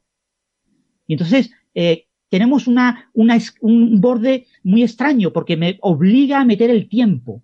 Y al meter el tiempo ya todos los cálculos que hago fácilmente con algo puramente espacial se me van, se me rompen, no lo puedo hacer, ¿no? Entonces lo que hace eh, Hawking y, y, Herzog es un truco. Déjame, déjame Francis, perdona, Perdona, déjame aclarar solamente, pues estamos hablando de Sitter y anti-De Sitter y por refrescar un poco la memoria de los oyentes, porque lo hemos comentado otras veces, ¿no? Espacios de anti-De Sitter es el espacio más sencillo que tiene una curvatura eh, positiva, intrínseca del espacio, y el, y el de Sitter es el que tiene la curvatura opuesta, ¿no? Eh, negativa. No sé si lo, he dicho bien o lo he dicho al revés. Anti-De Sitter negativa, constante, y De Sitter positiva, constante. Exactamente. Nuestro universo es De Sitter. Nuestro universo es De Sitter, es un universo en expansión eh, y lo que pasa es que estos son espacios sin materia, vacíos, ¿no? En principio, el, eh, pero porque son lo, más sencillo que puedes representar. El, nuestro universo es de Sitter, pero el anti de Sitter es más sencillo, ¿no? Y por los argumentos que decía Francis de que tiene, eh, tiene ese, ese, borde que es un horizonte que es difícil de, de, de tratar matemáticamente. Creo, creo que incorporan ambos también constante cosmológica, ¿no? O sea, no es solo expansión, sino expansión acelerada con constante cosmológica. Y bueno, la, entonces la idea de, Hawking es, yo cojo un de Sitter como nuestro universo, le aplico el tiempo complejo eh, para hacer un universo sin bordes, sin Big Bang, añado un campo inflacionario de materia y trato de hacer los cálculos. Imposible, no soy capaz de hacerlo. Entonces dice Hawking, ah, pero hay gente que dice que eh, la correspondencia de Maldacena se puede servir como análogo a una posible correspondencia con De Sitter teoría conforme. Entonces, hago un, una especie de modelo de juguete con la conjetura de Maldacena, hago un cálculo en anti-De Sitter eh, teoría conforme y digo, imaginemos que este cálculo se mantuviera si lo hubiera hecho con De Sitter. Y además se mantuviera con el tiempo complejo y además manteniendo la materia del campo infratón. Y entonces concluyo que eh, la inestabilidad de eh, la inflación eterna pues es mucho menos intensa, las fluctuaciones afectan mucho menos y está mucho más controlada la inflación eterna y puede que haya una métrica del espacio de tiempo eh, de Sitter con inflación eterna. Hmm. De hecho, pero eso tiene un montón de o sea, quiere decir que es altamente especulativo el cálculo. Bueno, el artículo dice varias veces que son súper especulativo. Mm. Dice varias veces que son modelos de juguete. O sea, lo, que plantean aquí son modelos de juguete, son cositas muy básicas. Y lo dice además, usa esa expresión toy models. Sí, sí. Pero digo, esto es una idea que ahora está muy de moda. O sea, ahora está muy de moda el, tratar de extender el trabajo de Maldacena a, desde anti-de Sitter teoría conforme a de Sitter teoría conforme. No sabemos hacerlo, pero eh, se está sugiriendo que puede que al final sea todo muy fácil y que coincidan los resultados, ¿no? Y, entonces yo digo, eh, paso de anti de perdón, paso de de Sitter a algo parecido a una teoría de campos, una teoría conforme, eh, paso de esa teoría conforme a otra teoría conforme que tiene análogo a anti de Sitter, calculo un anti de Sitter y deshago todos estos cambios y retorno a de Sitter y confío en que el resultado final pues se parezca. Claro, es que hay que recordar que la conjetura, que la conjetura de Maldacena es eso, una conjetura. O sea, quiero decir, es, una obviedad porque lo hemos dicho todo el rato conjetura, pero que, vamos, que no está probada. Que si fuese el teorema de Maldacena, a lo mejor tendríamos más claro si es posible extenderlo a De Sitter o no, pero siendo conjetura. Pero yo, creo que todo el mundo, todo el mundo se la cree. Cuando se realizan cálculos con los trabajos de Maldacena, se trabaja con modelos muy juguetes en extremos. O sea, eh, eh, eh, tenemos como dos extremos, ¿no? Un extremo y otro extremo y tenemos la cosa en medio. El teorema sería conectarlo todo de manera buena, ¿no? Y conectar ambos extremos. Pero yo puedo calcular en un extremo y puedo calcular en el otro extremo. Y veo que los cálculos son buenos y, son razonables, ¿no? Lo que no tengo es la conexión por medio. Entonces yo digo, yo hago cálculos eh, en acoplamiento débil, hago cálculos en acoplamiento fuerte y digo, para acoplamiento finito, pues seguramente existirá todo este tipo de, correspondencia y de dualidad que he planteado, ¿no? Pero en firme solo tengo la, eh, dualidad y la correspondencia en los casos extremos. Lo que pasa es que lo tengo en los casos extremos con muchísimos ejemplos. Es decir, es prácticamente hoy en día, prácticamente no creo que haya ningún físico teórico que dude que la conjetura de Maldacena, eh, demostrarlo es solamente un problema de carácter técnico, desarrollar las matemáticas adecuadas. Sí. Bueno, eh, nada, por, por, concluir me gustaría, mm, pues no sé, eh, poner un poco pies en la tierra, ¿no? Hemos estado hablando mucho multiverso y tal, pero hay que recordar que no existe ninguna evidencia de nada de esto. Hay mucha gente que le, le gusta, le resulta atractivo el concepto de multiverso. Eh, a Stephen Hawking le, le, le, parecía muy atractiva la idea y, y trabajaba en este tipo de cosas. Eh, pero hay que recordar que, bueno, porque Stephen Hawking eh, quiero decir, por desmitificar un poco el asunto, ¿no? Porque Stephen Hawking creyera o, trabajara con la hipótesis de multiverso, eso no quiere decir que sea real. De hecho, quiero recordar que, porque claro, ahora como ha fallecido y tal, pues se mitifica mucho su figura, se mistifica su figura, y, y habrá gente que, que, esté pensando, ah, pues si él pensaba que esto era así, como era muy inteligente, bueno, yo quiero recordar que muchas cosas que dijo Stephen Hawking se equivocaba, y muchas cosas importantes y muchas apuestas de las que hizo eh, sobre cosas muy fundamentales y muy importantes, eh, pues sus opiniones eran equivocadas. Pero no pasa nada, porque como era un buen científico, eh, no se dejaba llevar por lo que él creía o lo que como quería que fueran las cosas, sino que cuando se le daba evidencia de que, de que las cosas no eran como él pensaba, pues cambiaba de, de visión y seguía por otro camino, sin ningún problema. Cosa que hemos visto también, hemos hablado a veces de Einstein, y los grandes científicos son capaces de darse cuenta de eso, ¿no? Entonces yo creo que ese es el, ejemplo que, que, tenemos que tomar, ¿no? De que tú puedes mm, considerar una idea atractiva, puedes considerarla incluso elegante o hasta hermosa, pero si te presentan evidencia de que estás equivocado, pues dices, ah, pues estoy equivocado y no pasa absolutamente nada. Es la forma, yo creo que es la forma correcta de hacer ciencia, no como hacen otras personas de sostenerlo hasta el final y si me presentan evidencias, pues busco la forma de retorcer eh, las teorías y las pruebas para conseguir que encaje con esas evidencias y tal. De hecho, Hawking se ha retractado de apuestas, ha concedido derrota de algunas apuestas, incluso a pesar de que no está totalmente eh, aceptada que, estaba equivocado, pero él mismo se llegó a convencer de que efectivamente eso era así, ¿no? Y bueno, como decía José, muchas veces le gustaba apostar por lo que consideraba más exótico, más provocativo, y por eso, bueno, de ahí venía muchas veces el asunto, ¿no? Ah, y otras veces usaba las apuestas como seguro de, como seguro de alegría, por ejemplo, con los agujeros negros, que apostó que no existían, ese es un caso clásico, ¿no? Dice, bueno, yo sería para mí un disgusto enorme que no existieran los agujeros negros, así que por lo menos apuesto de que no existen y si realmente se descubre en el futuro que no existen, pues por lo menos he ganado la apuesta. eh, lo cual me parece muy inteligente por su parte. Bueno, que... Mm, no, es que es curioso digo, porque eh, también... Sobre ese tipo de trabajos ¿sí? de, de, Hawking, eh, yo no, no, conozco la vida privada de Hawking, etcétera, estos últimos años, pero yo asumo que realmente el trabajo es de Gerto. O sea, eh, que Hawking puede haberle dado alguna pista, alguna ideilla, puede haber sugerido algo, pero probablemente estos son trabajos de, de, su coautor, ¿no? ¿no? No, tienen la frescura, no tienen eh, la, el sello de Hawking que tenían los trabajos de hace 30 años. Mm.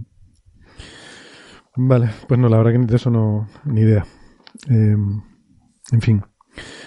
Bueno, pues si quieren pasamos de tema. Eh, la, noticia de, esta semana eh, saltó ayer y nos pilló un poco por sorpresa y con el pie cambiado, aunque bueno, a Francis ya le ha dado tiempo de publicar una entrada en su blog y todo, que se han descubierto una galaxia supuestamente que no tiene materia oscura, lo cual es ter terriblemente sorprendente. Bueno, no, no sorprendente porque está predicho por los modelos, pero es algo muy, muy peculiar. Una galaxia sin materia oscura es algo muy peculiar.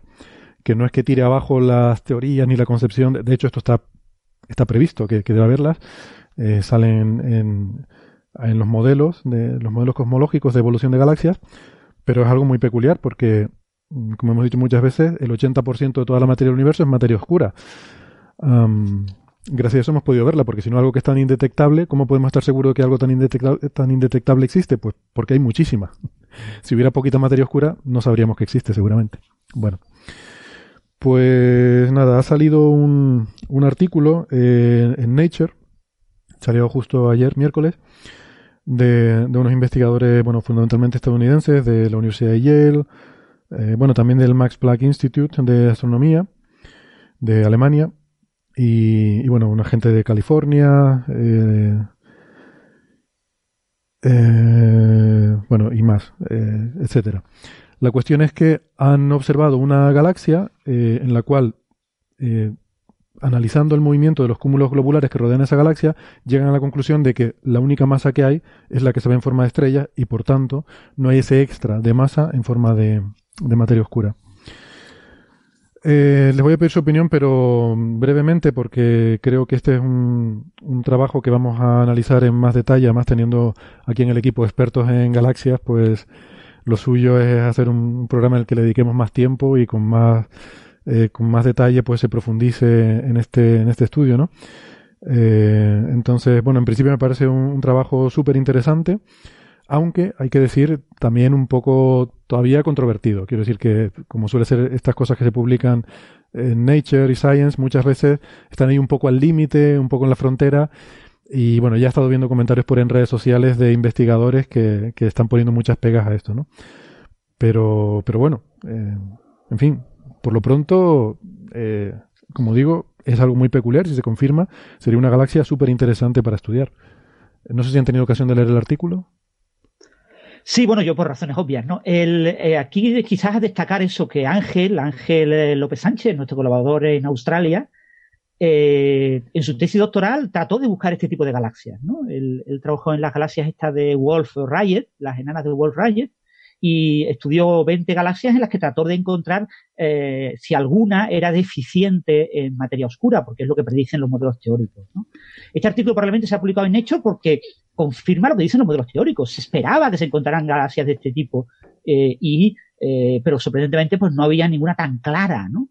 Y entonces se ha contado la primera y será, por supuesto, se espera la primera de muchas otras, ¿no? Entonces este artículo está generando cierta polémica porque, claro, la interpretación natural es que va en contra de las teorías MON, de la gravedad modificada, etcétera, ¿no? De todas formas, los que eh, trabajan en gravedad modificada ya tienen la respuesta, ¿no? como no se ha medido realmente la aceleración global de esta galaxia respecto a la galaxia grande que tiene cerca. Estamos hablando de una galaxia, para los oyentes, se llama NGC 1052 DF2, es una galaxia difusa, ultradifusa, y eh, orbita a la gran galaxia NGC 1052.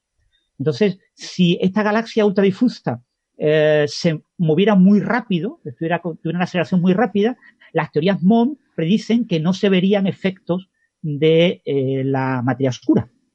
Con lo que eh, esta galaxia entraría dentro de la explicación de las teorías MON. ¿no? Eh, aún así, yo te digo, yo creo que, en mi opinión, aunque haya polémica y todo esto va a estar rodeado de bastante polémica, probablemente en un par de años habrá decenas de galaxias de este tipo y, la polémica desaparecerá. Mm. Bueno, yo me refería a polémica respecto a la detección, ¿no? No respecto a que efectivamente eh, sí, o sea, eh, otra, historia es cómo afecta esto, efectivamente, las implicaciones que tiene sobre las teorías alternativas de materia oscura. Es que paradójicamente, y esto es algo que nos han preguntado por ahí algunos oyentes, paradójicamente, el hecho de encontrar una galaxia que no tiene materia oscura es algo que apoya mucho la existencia de la materia oscura, como si necesitáramos más pruebas, pero, o sea, esto es un problema para las teorías alternativas. Em, el hecho de encontrar una galaxia en la que no hay materia oscura, porque si tú estás diciendo que la materia oscura no existe, que realmente lo que pasa es que la gravedad es un poco diferente a la newtoniana, ¿cómo explicas que en la mayoría de las galaxias sí ocurra eso, pero que haya algunas en las que no? Eh, o sea, el problema es para las teorías MON. Y como dice Francis, pues Stacy McGo, que es uno de los grandes defensores de estos a capa y espada de las teorías MON, pues ya ha dicho que cuidado, cuidado, que eh, esta galaxia tiene una... O sea, eh, quizás debería explicar un poquito más. Las teorías MON son teorías que intentan explicar lo que el resto de la comunidad interpreta como materia oscura, asumiendo que no existe materia oscura, sino que la gravedad es algo diferente a como nosotros pensamos que es. Y ese algo diferente es complicado porque en los entornos en los que la hemos probado y está bien probada, tiene que comportarse igual que la gravedad que conocemos. Pero de alguna forma, en las observaciones esas que hacemos de galaxias, tiene que ser diferente.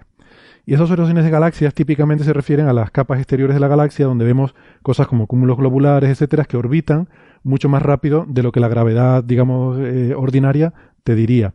Entonces ellos dicen que, bueno, la gravedad sí funciona en general como la ordinaria, pero en esas regiones tan alejadas de las galaxias, muy en las afueras de las galaxias, donde la aceleración de la gravedad es bajísima, ahí eh, es diferente. Entonces lo que dicen es que de esta galaxia, pues todavía no hay medidas de cuánto es la, fuerza de la gravedad en, las, eh, en los suburbios de esa galaxia. ¿no? Si fuera mayor de lo que su parámetro este que ellos ponen de que de, este valor para arriba se comporta como la normal, pues entonces no habría problema porque mm, ellos dicen que ahí se comporta como, como toda la vida, eh, como si no hubiera materia oscura. Si fuera menor que ese parámetro, pues entonces es cuando su teoría entraría en juego y produciría un efecto mm, similar, una simulación, de, una emulación de materia oscura. Bueno. Eh, pues nada, será cuestión de esperar a que eso se mida y, y ver qué conclusiones se sacan, ¿no? Pero bueno, es que la, la, relación entre la subcomunidad de Mond y el resto de la comunidad es que es una relación un poco extraña, ¿no? Porque eh, claramente ellos eh, defienden una serie de evidencias que tienen ahí. Bueno, tienen la, la ley esta que, que no recuerdo cómo se llama. Que, ay, Bueno, tienen, tienen una, una ley de, de, luminosidad de las galaxias en, en, base a su masa o algo por el estilo, que, que es una cosa un poquito peculiar. Eh, no, de la velocidad terminal de las galaxias en base a su masa, exacto, que es una cosita un, un, poco peculiar y tienen, bueno, una serie de evidencias que ellos dicen que van en favor de que la materia oscura es un efecto gravitatorio y no, y no un efecto de materia adicional. Eh, y eso yo creo que es defendible per se. Lo que pasa es que da la sensación de que ellos están reñidos con el resto de la comunidad y que cada vez que sale una cosa que parece que va un poco en contra de Mond, hay gente que dice, ¡ja! Mond es mentira. Y salen los de Mond y dicen, ¡qué malas personas sois! Esto no, esto no vale. O sea, y creo que es una dinámica creo que es una dinámica un poco tonta, ¿no? Creo que es una dinámica un poco infantil. O sea, los, los ya, no, pues ya nos dirán las medidas si, si esto es verdad o no es verdad, ¿no? Pues hay una gente que defiende una cosa y hay algunos que están en minoría y que defienden otra, pero que bueno, mientras tengan campo abierto, pues, pues está bien, ¿no? Sí, lo que pasa son, son vistos como un poco como bichos raros por, por toda, o sea, cuando dices la comunidad, no solo la comunidad, eh, en este caso de galaxias, ¿no? Porque recordemos que Mon surgió en el contexto de las galaxias, sino es que es toda la astrofísica, es que la gente que hace cosmología, por ejemplo, Dice, es que esta gente no nos hacen caso, se olvidan de nosotros. Nosotros estamos diciendo que aquí en el fondo cósmico de microondas vemos estos picos que son la materia oscura y que nos sale 80%, 20%. Y ellos pues dicen que de eso no sé, que eso no va con ellos, que ellos dicen que la rotación de las galaxias no es por materia oscura. Y bueno, eh, y luego les decimos que hay estos efectos, el efecto Sun, eh, Sunyaev-Seldovich que nos permite estimar masas a distancias eh, inter, a distancias cosmológicas y tal. dicen que bueno, que a lo mejor sí que algo de materia oscura sí hay, pero que no... Eh, o sea, ellos invocan materia oscura para las observaciones cosmológicas, dicen que sí, que en cosmología hay materia oscura, pero en las galaxias no. Eh, entonces es todo un poco, un poco extraño, ¿no? Ellos se han centrado en la, la, rotación de las galaxias. Que es donde, de donde una surgió la un poquito polémica. de irreductibles galos, ¿no? Un poco de, en plan de yo me, me encastillo aquí con esta cosa. Eh, y eso, eso hace que la relación entre esa subcomunidad y el resto de la comunidad sea, sea un poco rara, ¿no? O sea, que, no sea de un intercambio de ideas normal, sino que sea una cosa muy a la defensiva por parte de la gente de Mont, que, a, que a mí me molesta mucho, ¿no? Porque, porque creo que, que emborrona la, la, realidad científica en lugar de aclararla, pero bueno. Hmm. Bueno, por otra parte, yo creo que también es sano para la ciencia esa polémica de la que hablábamos antes, o por lo menos que haya gente manteniendo diferentes posturas y que, y que las confronten, ¿no? Lo que pasa es que yo creo que Mon ha, ¿cómo se dice? Eh, outlived its usefulness, dicen en inglés, ¿no? O sea, como que ha, ha vivido más de lo que su de lo que sería conveniente no para, para ser útil. Sí. Eh, creo que tuvo su momento eh, tuvo su época y está bien o sea que, que, haya diferentes teorías alternativas y tal pero llega un momento en que ya la evidencia te marca lo que es la realidad. Entonces en ese momento pues ya hay que aceptarla y, y seguir por otro camino y proponer otras alternativas de otras cosas. Si si no sé la ciencia está llena de cosas que no sabemos bien y que se necesitan un montón de alternativas y, y eh, pero, pero sí, me da la impresión de que es un debate antiguo.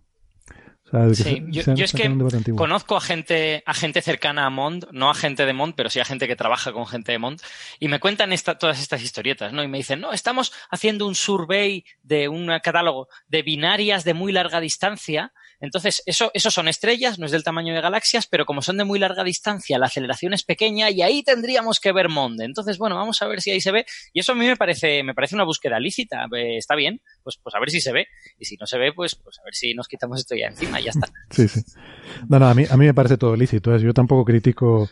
Sí, sí me parece bien que haya gente que ponga diferentes puntos de vista sobre la mesa. Simplemente que creo que para esto en concreto, es que si fuera solo las galaxias, o sea, si, si realmente estuviéramos debatiendo sobre las galaxias, yo entendería que este fuera un debate todavía actual, ¿no?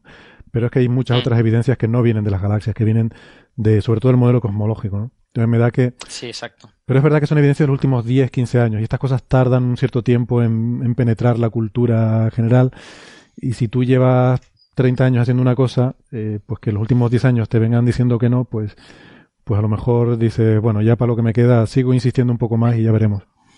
Sí, hay bueno, que recordar que hay ideas que mueren con las generaciones, ¿eh? Y ya está. Eso ha pasado con el modelo del universo estacionario, eh, la competencia de Fred Hoyle al Big Bang. Mm, mucha gente, no sé si entre nuestros oyentes o no, no sé si alguna vez lo he comentado aquí en el programa, eh, mucha gente no sabe que todavía sigue viva la teoría del universo estacionario. Porque todavía sí. sigue vivo Jan Narricard, Narricard sigue defendiendo esa teoría y sigue publicando papers, porque es un tío muy importante, muy famoso, en las Islas Británicas y fue compañero de despacho de Stephen Hawking cuando era un estudiante de doctorado. Y, y, hasta que no se muera Narlikar, probablemente no morirá definitivamente en una teoría que lleva muerta 50 años. Curioso. Y sigue, sigue publicando papers, eso no lo sabía. Claro, claro, de, de, estado estacionario y, tiene una serie de gente, sobre todo en la India, en China, que le sigue, eh, que sigue publicando papers en estado estacionario y buscan el, retruque del retruque del retruque para tratar de, de, explicar el fondo cósmico de microondas utilizando su campo C, su generador de materia que simula la expansión. Vaya, vaya, vaya. Qué curioso, pues eso no lo sabía. Da un poco de penita, ¿no? Eh, pero bueno. Bueno, estas cosas como todo. Si, si de repente en cuatro o cinco años todo el mundo se da cuenta de que el Big Bang es mentira, pues lo mismo le dan el premio Nobel antes de que se muera. Sí, sí, bueno, claro.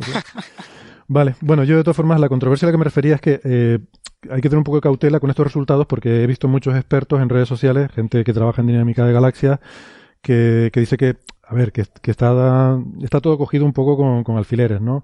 Que, no está claro que esos 10 puntitos sean cúmulos globulares de la galaxia, que hay, bueno, veo aquí incluso un mensaje de, no, quiero decir nombres, ¿no? Porque hay también algunos mensajes privados aquí, pero ponía alguien que se hizo las cuentas con los mismos datos que ellos publicaban en Nature y que le salía una masa de halo mayor, sin ser todavía un halo normal, pero, pero mayor que la que le sale a ellos. Eh, y alguien incluso que decía que, bueno, que no se conoce bien el redshift, o sea, la distancia de esta galaxia y que eso puede influir muchas cosas.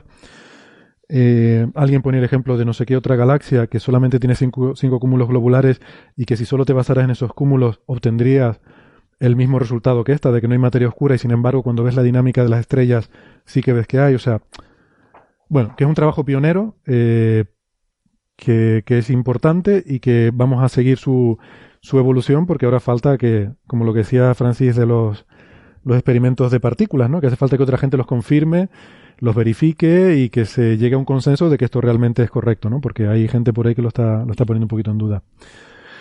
Eh, bueno, pasamos al pasamos de tema y la Tiangong 1 está, está, entrando en Estados Unidos, otra vez por la costa de Oregón, ya ha dado la vuelta al mundo y o sea, que menos de dos horas en dar la vuelta al mundo, ¿no? Menos de dos horas en dar la vuelta al mundo. Y nosotros vamos a, vamos a dar un poco la vuelta también al programa para volver a hablar de alguien del Institute of Advanced Studies de Princeton, el Instituto de Estudios Avanzados de Princeton.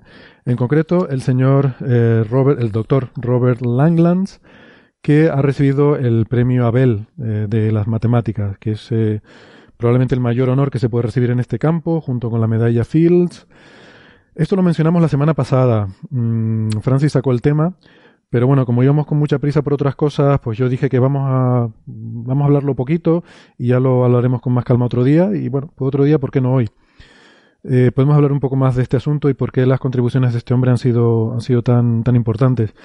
Yo de esto no sé mucho, así que les voy a pedir a Alberto y a Francis que, que se nos orientan un poco y nos explican qué fue lo que hizo el doctor Langlands y por qué se le ha dado este premio. Bueno, pues este, yo, creo que este premio ha sido uno de los, de los premios bonitos de matemáticas de los últimos años. Que además, recordemos que estamos ahora en el periodo de sequía de medallas Fields, porque se dan cada cuatro años, se dieron en 2014 y este verano vamos a volver a tener. Pero este, este premio es bonito porque está premiando una serie de ideas que se propusieron de manera eh, muy conjetural hace 50 años y que se han ido desarrollando en estos 50 años y han tenido algún éxito muy, muy grande.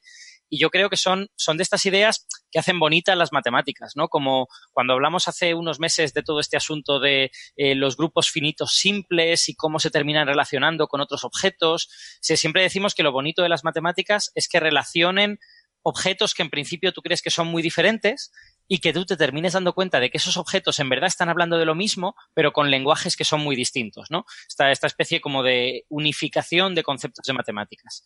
Y lo que Langlands propuso eh, hace 50 años, no, y no desarrolló solo él, sino que luego ha desarrollado un montón de gente a partir de ahí, eh, es, una de estas, es una de estas ideas muy unificadoras y muy chulas. En, el, en tres palabras, lo que, lo que se llama el programa de Langlands, que es lo que realmente ha, merecido este premio Abel, es eh, una serie de conjeturas, una serie de hipótesis que relacionan propiedades de teoría de números con propiedades de eh, lo que se llama análisis armónico, que también lo podemos entender como funciones altamente periódicas en el plano complejo. Si, nuestros oyentes quieren escuchar otra vez el, programa que dedicamos a grupos matemáticos, que si no recuerdo mal era el, el 137, efectivamente, eh, ahí hablábamos ya de estas funciones altamente periódicas en el plano complejo y todo esto.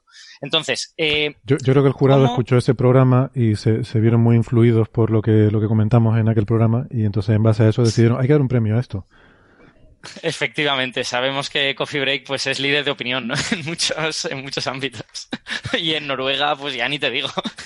Noruega estamos ahí arriba, como los 40 principales. Eh, bueno, entonces, lo curioso es precisamente, eh, bueno, hay, hay, dos cosas muy importantes aquí. Primero, que teoría de números es una teoría muy complicada, muy, muy compleja en matemáticas, pero a la vez muy fundamental. O sea, los números parece que son uno de los objetos fundamentales de las matemáticas, pero desentrañar las relaciones entre ellos eh, lo, es, es muy difícil, es extremadamente complicado. Entonces, eh, curiosamente, lo, interesante de, todas estas, de todas estas eh, teorías y de todas estas ideas matemáticas es que tú puedes extraer sobre teoría, información sobre teoría de números a partir de otras áreas de las matemáticas en las que tienes herramientas que funcionan mucho mejor.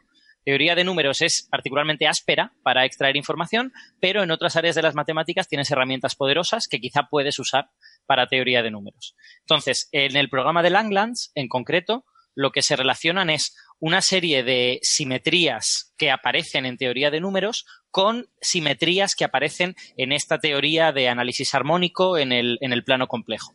Eh, para los que no se hayan visto aquel capítulo anterior, esta parte del plano complejo consiste simplemente en que tú tienes funciones eh, en el plano complejo que son muy, muy simétricas son como funciones periódicas de las que tenemos toda la vida. Si uno piensa en un seno o un coseno, pues una función que se repite cada cierto tiempo.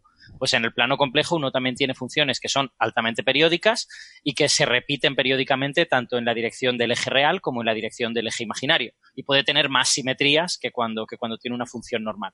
Entonces uno puede analizar todas las simetrías que tienen esas funciones. Sin embargo, cuando uno se va a teoría de números, pues tampoco hay tantas simetrías. Pues uno tiene los números primos que aparecen cuando aparecen y todavía no sabemos la, fórmula de cómo aparecen, ¿vale? Entonces, es más difícil, digamos, encontrar esas simetrías en el mundo de los números. Entonces, yo ahora voy a intentar explicaros un poco cómo se llega a esas, a esas simetrías, pero interrumpidme todo lo que queráis, ¿eh? porque, porque si no voy a estar yo aquí hablando un montón de rato.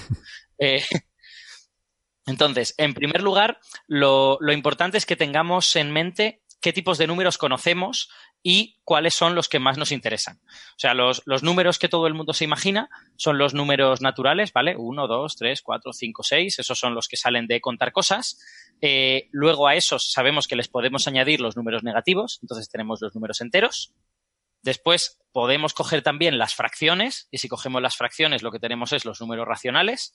Números racionales es todos los que son fracciones, que incluyen a los enteros.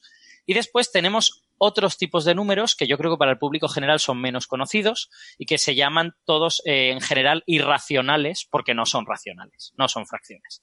Entonces, el, grupo más sencillo de esos es lo que se llaman los números algebraicos. ¿Qué es un número algebraico? Un número algebraico es un número que es una solución de una ecuación polinómica. Es decir, tú te coges una ecuación que sea 5 veces x a la sexta más 3 veces x al cuadrado más 7 igual a 0. ¿Cuáles son las soluciones de eso? Pues las soluciones de eso son números algebraicos. Entonces hay toda una serie de números que no son necesariamente fracciones y que son números algebraicos. los, números racionales también son algebraicos, ¿eh? también son todos soluciones de, alguna ecuación, pero hay más números algebraicos que racionales. Por ejemplo, eso iba a decir justamente, vale. Exacto, raíz, raíz quinta de 27 partido por 824. Todo eso son números, números algebraicos, ¿vale? Y después, más allá de eso, de que no hablaremos de ellos hoy, están los números trascendentes. Los números trascendentes, que en realidad son la enormísima mayoría de, todos los números reales, eh, son números que no se pueden encontrar como soluciones de una ecuación. Pero estos no nos, no nos van a interesar hoy, nos vamos a quedar con los algebraicos. Entonces, ¿de qué manera toda esta jerarquía en los números nos puede ayudar a establecer relaciones con otros campos de las matemáticas? Pues de la siguiente. Eh, nosotros podemos estudiar eh, los números que van más allá de una de estas jerarquías estudiando las ecuaciones que tú puedes hacer con una de ellas. Y la manera más sencilla es, yo voy a coger los racionales, todas las fracciones, y voy a hacer ecuaciones cuyos coeficientes son solo fracciones, nada más que eso. Y la pregunta es, ¿qué tipo de soluciones van a tener esas ecuaciones? ¿Esas ecuaciones van a tener solo soluciones que serán fracciones también o van a tener soluciones irracionales? Y la respuesta que se sabe desde hace muchísimo tiempo, desde, vamos, hace miles de años, es que eh, estas ecuaciones solo con coeficientes fraccionarios, pues no tienen no todas las soluciones son fraccionarias. Hay soluciones pues, que son pues, raíz de 2, raíz de 3 y todas estas cosas. Entonces, de alguna manera, estos números algebraicos son como la puerta para estudiar la estructura de los números que va más allá de las, de las propias fracciones. Y cuando uno aprende a cómo estudiar esa estructura bien, de repente le van apareciendo todo tipo de elementos que empiezan a enlazar con otras áreas de las matemáticas. Entonces, aquí es donde empieza la historia bonita, que es darse cuenta, esto es algo que tiene ya dos siglos, que se remonta, que se remonta a Galois, un matemático súper interesante y súper importante de principios del siglo XIX, que además tuvo una vida muy guay, pero como no queremos alargarnos mucho, tampoco me voy a meter en la parte biográfica. Bueno, tuvo una vida muy guay, pero sorprendente, ¿no? Porque se murió a los 21 años, eh, habiendo trabajado apenas tres o cuatro y revolucionó las matemáticas solo con eso. Eh, bueno, pues entonces Galois, ¿qué se dio cuenta? Pues lo que se dio cuenta es que él podía estudiar las soluciones de estas ecuaciones con coeficientes racionales cogiendo simplemente los números racionales y cierta selección de números algebraicos. Pues a lo mejor solo con el raíz de 2, los racionales más el raíz de 2. Y yo cojo todo lo que puedo construir con los racionales más el raíz de 2, es decir, cualquier racional más otro racional por raíz de 2, y puedo describir así la solución de un montón de ecuaciones. Esto es lo que se llama la extensión de los racionales. Yo hago una extensión de los racionales cogiendo cierto número algebraico. Entonces, estas extensiones contienen información sobre la estructura de los números algebraicos, o si lo queréis ver de otra manera, sobre, sobre la estructura de las propias ecuaciones. Y también contienen información sobre cómo se relacionan los números algebraicos, que son más grandes que los racionales, con los propios racionales. Entonces, la, estudiar la estructura de estas extensiones nos permite entender pues toda esta riqueza que va saliendo de los números cuando uno considera solo las ecuaciones. Fijaos que en realidad toda esta riqueza de los números sale cuando uno considera cada vez más eh, operaciones. Uno tiene los naturales cuando solo considera la suma, uno tiene los enteros cuando empieza a considerar la resta, cuando dice qué pasa si yo hago 2 menos 3. Uno tiene los racionales cuando mete la división por en medio y resulta tiene 3 entre 5. Cuando meto las ecuaciones tengo algebraicos. Entonces voy encontrando como cada vez más estructura y cosas más bonitas en los números, ¿no? Entonces, eh, ¿qué es lo que hizo Galois para utilizar esta extensión para entender los números algebraicos? Pues lo que hizo es considerar lo siguiente.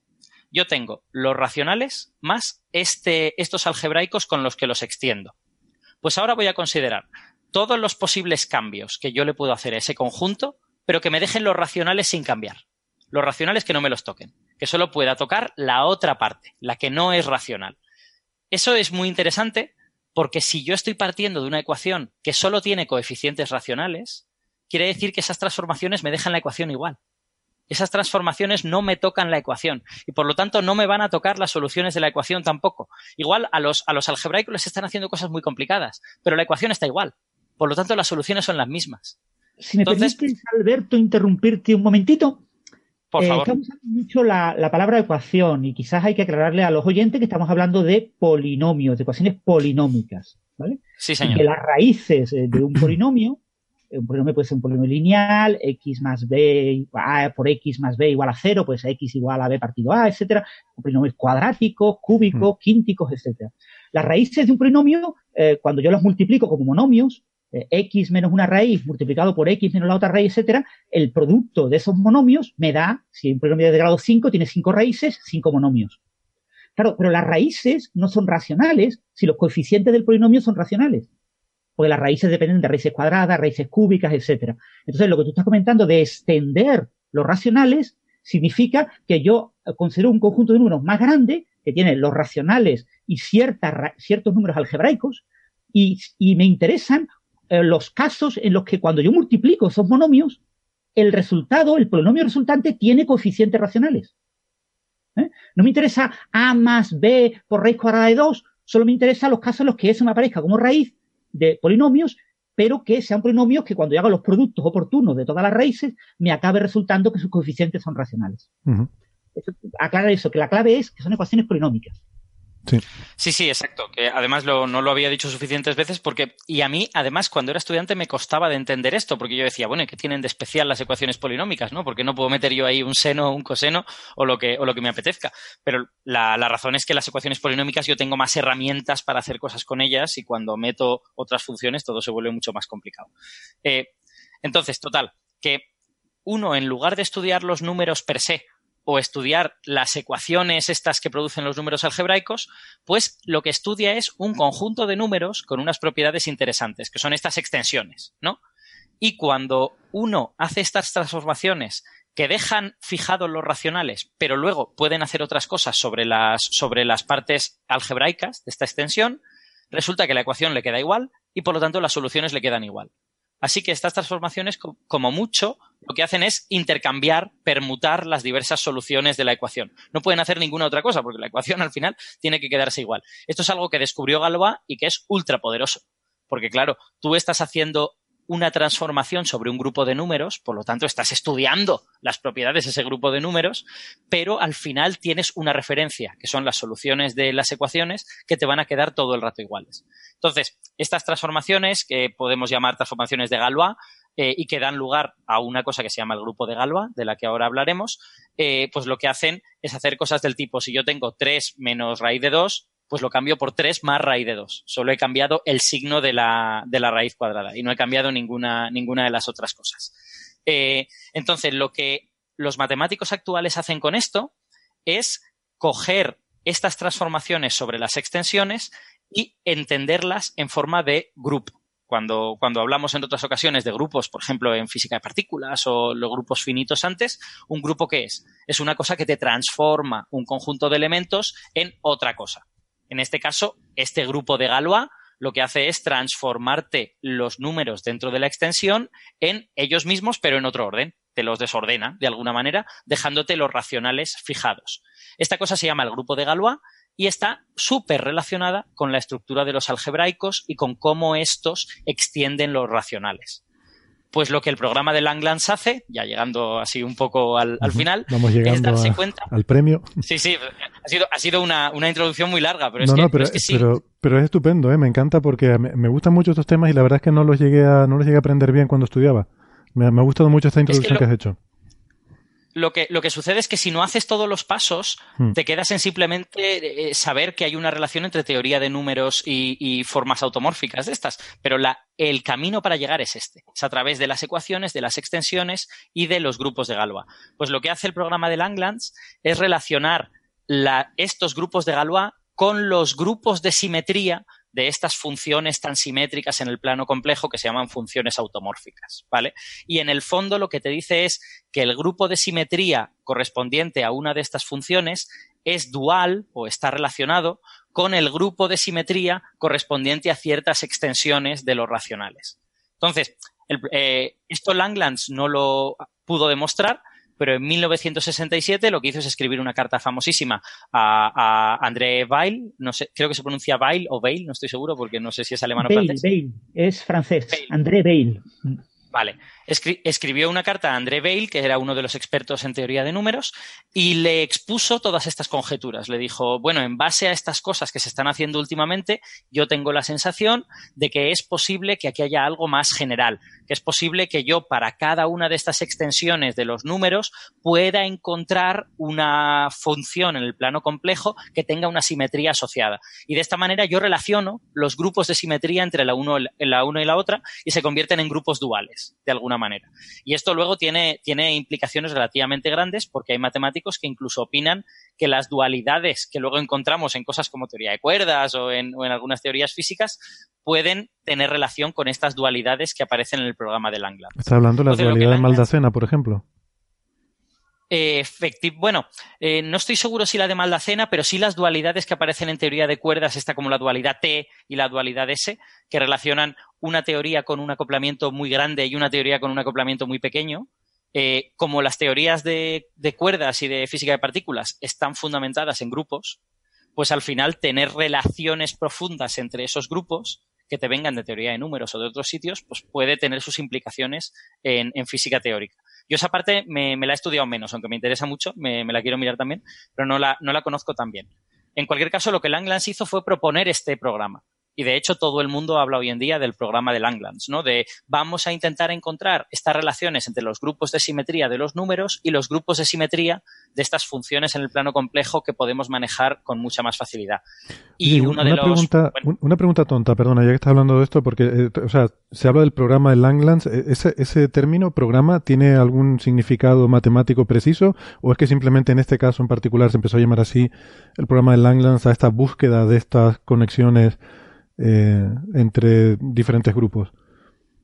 Bueno, yo, yo creo que en matemáticas se habla de programa cuando alguien eh, establece una serie de conjeturas relacionadas que, que tienen, que eh, están relacionadas conceptualmente, pero que no se sabe muy bien cómo llevarlas desde A hasta B uno establece un programa cuando dice yo creo que aquí está A y aquí está B. Mm. Entonces, ha habido otros programas anteriores a, este. Francis hablaba en su blog, por ejemplo, del programa de Erlangen, que, creo que hizo Felix Klein, y no sé si ha habido otros anteriores a esos. O sea que de alguna manera, cuando alguien establece un programa ambicioso para llegar desde A hasta B y no se sabe muy bien cómo, yo entiendo que se habla de programa. No sé si Francis sabe algo más. La verdad es que no, no sé la historia del término programa. Sí es verdad que el de históricamente que yo recuerde ahora mismo, el primero fue el de Erlangen, el de, Klein, que quería eh, entender todas las geometrías, las geometrías euclidianas, no euclidianas de eh, principios y mediados del siglo XX, fundamentalmente como eh, resultado de simetrías, la aplicación de un grupo. Hay un grupo de transformaciones que preserva las simetrías de esa geometría y que especifica y caracteriza de manera única la eh, geometría, de tal manera de que toda la geometría se convertiría solamente en teoría de grupos. Más tarde vino el programa de Hilbert. Hilbert pretendía matematizar toda la física y el programa de Hilbert era la idea de que eh, solo la naturaleza es matematizable y que eh, toda la naturaleza se puede matematizar de manera precisa y rigurosa y que eh, por supuesto, el programa de, Hilbert tuvo su gran problema con las propias dificultades de la propia matemática. Los eh, teoremas de incompletitud de Gödel y todos los problemas fundamentales de la lógica matemática eh, rompieron ese programa, porque si la propia matemática no era completamente coherente y consistente, yo podía añadir ciertas cosas y generar nuevas matemáticas, ¿cómo iba a entender la realidad que es única? pero ese término programa se ha utilizado varias veces. Yo creo que Langland, Langland utiliza el término programa fundamentalmente en honor al programa de, Klein, al programa Erlangen. Vale, vale. Muy bien. Sí, yo tampoco, yo, yo tampoco sé si tiene una definición eh, estricta y sospecho que no la tiene, que es que es digamos un, pues, un nombre que se utiliza así de manera pues sociológica o coloquial o algo así. Pero vamos, los matemáticos lo usan, ¿eh? Yo cuando he hablado con matemáticos que han hecho esto, ellos hablan de eh, mi investigación se inscribe dentro del programa de Langlands y cosas así. Y vamos, como contó Francis el otro día, uno de los éxitos grandes, grandes, pero grandes de, este programa fue la, demostración del último teorema de Fermat, o más bien la demostración de la conjetura de Taneyama-Shimura, ¿no? que, que, una cosa llevó, llevó a la otra y que es súper bonita. Mm. ¿eh? Em, vamos a poner en el blog unos enlaces a, unos, a unas charlas de, de Frenkel, de un matemático, Edward Frenkel, que está muy bien, son muy introductorias, va desde cero, incluso los que sepan de matemáticas a lo mejor se quieren saltar la primera o la segunda porque son muy, muy introductorias. Hay cuatro y explica en detalle esta conjetura de Taniyama-Shimura, la parte de teoría de números, la parte de, formas modulares, y, es muy bonito. ¿eh? O sea, te das cuenta de cuánta estructura hay en teoría de números cuando, cuando sabes del tema. Y a mí, a mí me parece un mundo apasionante y muy bonito. Muy bien.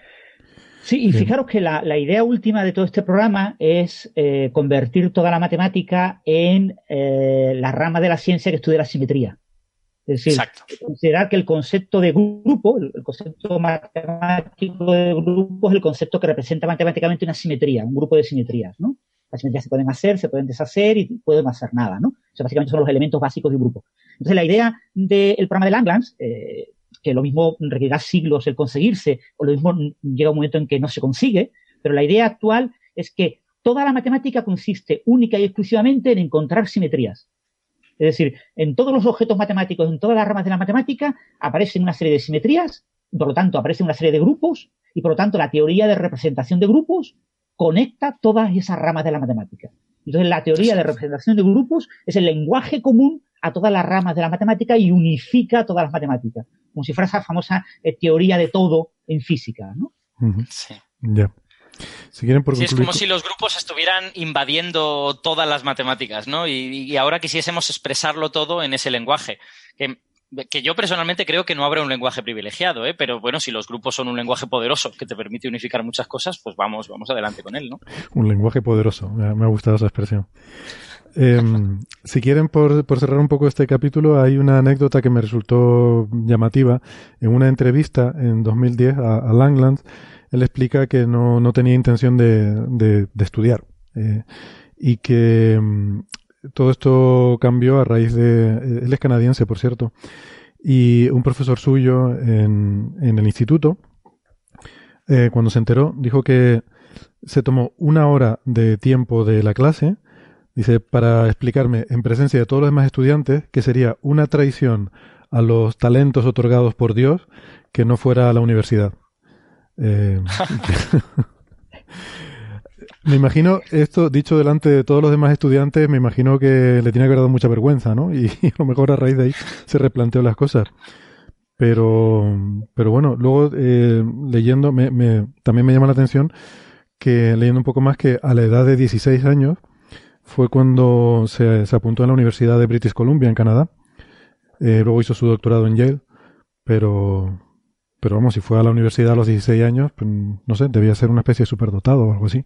Supongo que eso se refería a su profesor al decir que sería una traición a, a, a Dios que le había dado esos talentos, ¿no? Que, bueno, no sé. Exacto. Debe- Y debe ser- fijaros, este año se con- conceden, perdona Alberto, este año se conceden las eh, medallas Fields de la matemática, se conceden cada cuatro años en el ICM, y este año entre los candidatos tenemos a Peter Scholze, que es un alemán de 29 años, trabaja en programa de Langlands, tenemos a Georgie Williamson, un australiano que trabaja en teoría de la representación, es decir, en programa de Langlands, tenemos como candidato firme también a Wei Zhang, que trabaja en teoría de números y funciones L, también en programa de Langlands, y tenemos también como candidata firme a Sophie Morel, que trabaja en teoría de números y en programa de Langlands. Es decir, de los siete, ocho candidatos que están en todas las listas de apuestas para llevarse la medalla Field de este año, hay como cuatro que trabajan en programa de Langlands. recordemos y, y que... la recordemos que se la van a llevar cuatro, ¿eh? O sea, que, que se dan que se dan cuatro medallas se dan Fields. O sea, que vamos, que la probabilidad de que caiga en uno de ellos es altísima. Sí, Y sí, re- seguro. recordemos que la medalla Field se da a investigadores de menos de 40 años. O hasta 40 años. Exactamente. Sí, sí. O sea, eso no lo sabía. Se dan cada cuatro años y se dan cuatro. O sea, que en, en promedio se da uno por año, pero eh, por no estarse reuniendo cada año, se reúnen cada cuatro años y así no, no, no es mala Bueno, idea. la, la idea original es que eh, solamente influyan en la decisión los trabajos publicados en los últimos cuatro años. Ya. Muy Por bien. lo que si tú tienes eh, un trabajo muy, muy bueno eh, con 28 años y no te llevas la medalla Fields el año que corresponda, yo que sé, imagínate que cuando tú cumples 30, cuando llegues a los 34 años, como no hayas hecho algo tan importante en esos últimos cuatro años, se olvida tu trabajo con 28 años. Es como si no lo hubieras hecho. Ya. Entonces, es un premio muy duro eh, de lograr, y, pero bueno, el- es muy meritorio y, y, por supuesto, los candidatos a medallas Fields tienen plaza fija en las mejores universidades. Candidatos, no por obtenerla. Claro, claro. Sí, sí, no es Mm. durísimo. Yo creo, creo que leí en algún sitio que había que se otorgaban un máximo de cuatro. No, no estoy seguro, lo tendría que, que comprobar. Pero creo que se pueden otorgar máximo, menos. Un máximo de cuatro. Sí. Eh, La, la razón Sí. por la que se puso un máximo de cuatro era monetaria. Inicialmente no había dinero para pagar las medallas. Las medallas costaban un dinero. Eh, al principio, el que creó esto, Fields, era un matemático eh, que fue presidente ¿no? de la ICM y que era empresario y decidió eh, parte de su fortuna dedicarla a esto. Pero eh, eso no dio dinero suficiente. Entonces hubo varios años que hubo que entregar dos medallas, eh, incluso una medalla, porque no había dinero para eh, pagar eh, la fabricación de la medalla. Pero desde los 70, desde los 70 ya hay dinero de sobra y, y siempre se conceden cuatro. Ujú. Aquí comienza Señales, de los oyentes.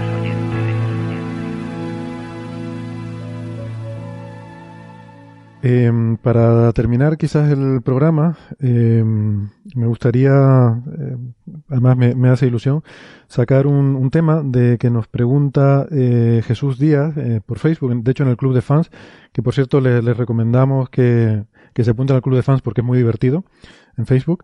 Y, y también es un, es un, canal de comunicación muy bueno entre, bueno, entre, lo, entre la, la, pequeña comunidad esta que, que se ha ido formando y, con nosotros, por cierto, y, por supuesto, y, es un buen sitio donde poner preguntas, porque así, bueno, pues cuando respondemos cosas, pues quedan un poco para, para todo el mundo, ¿no?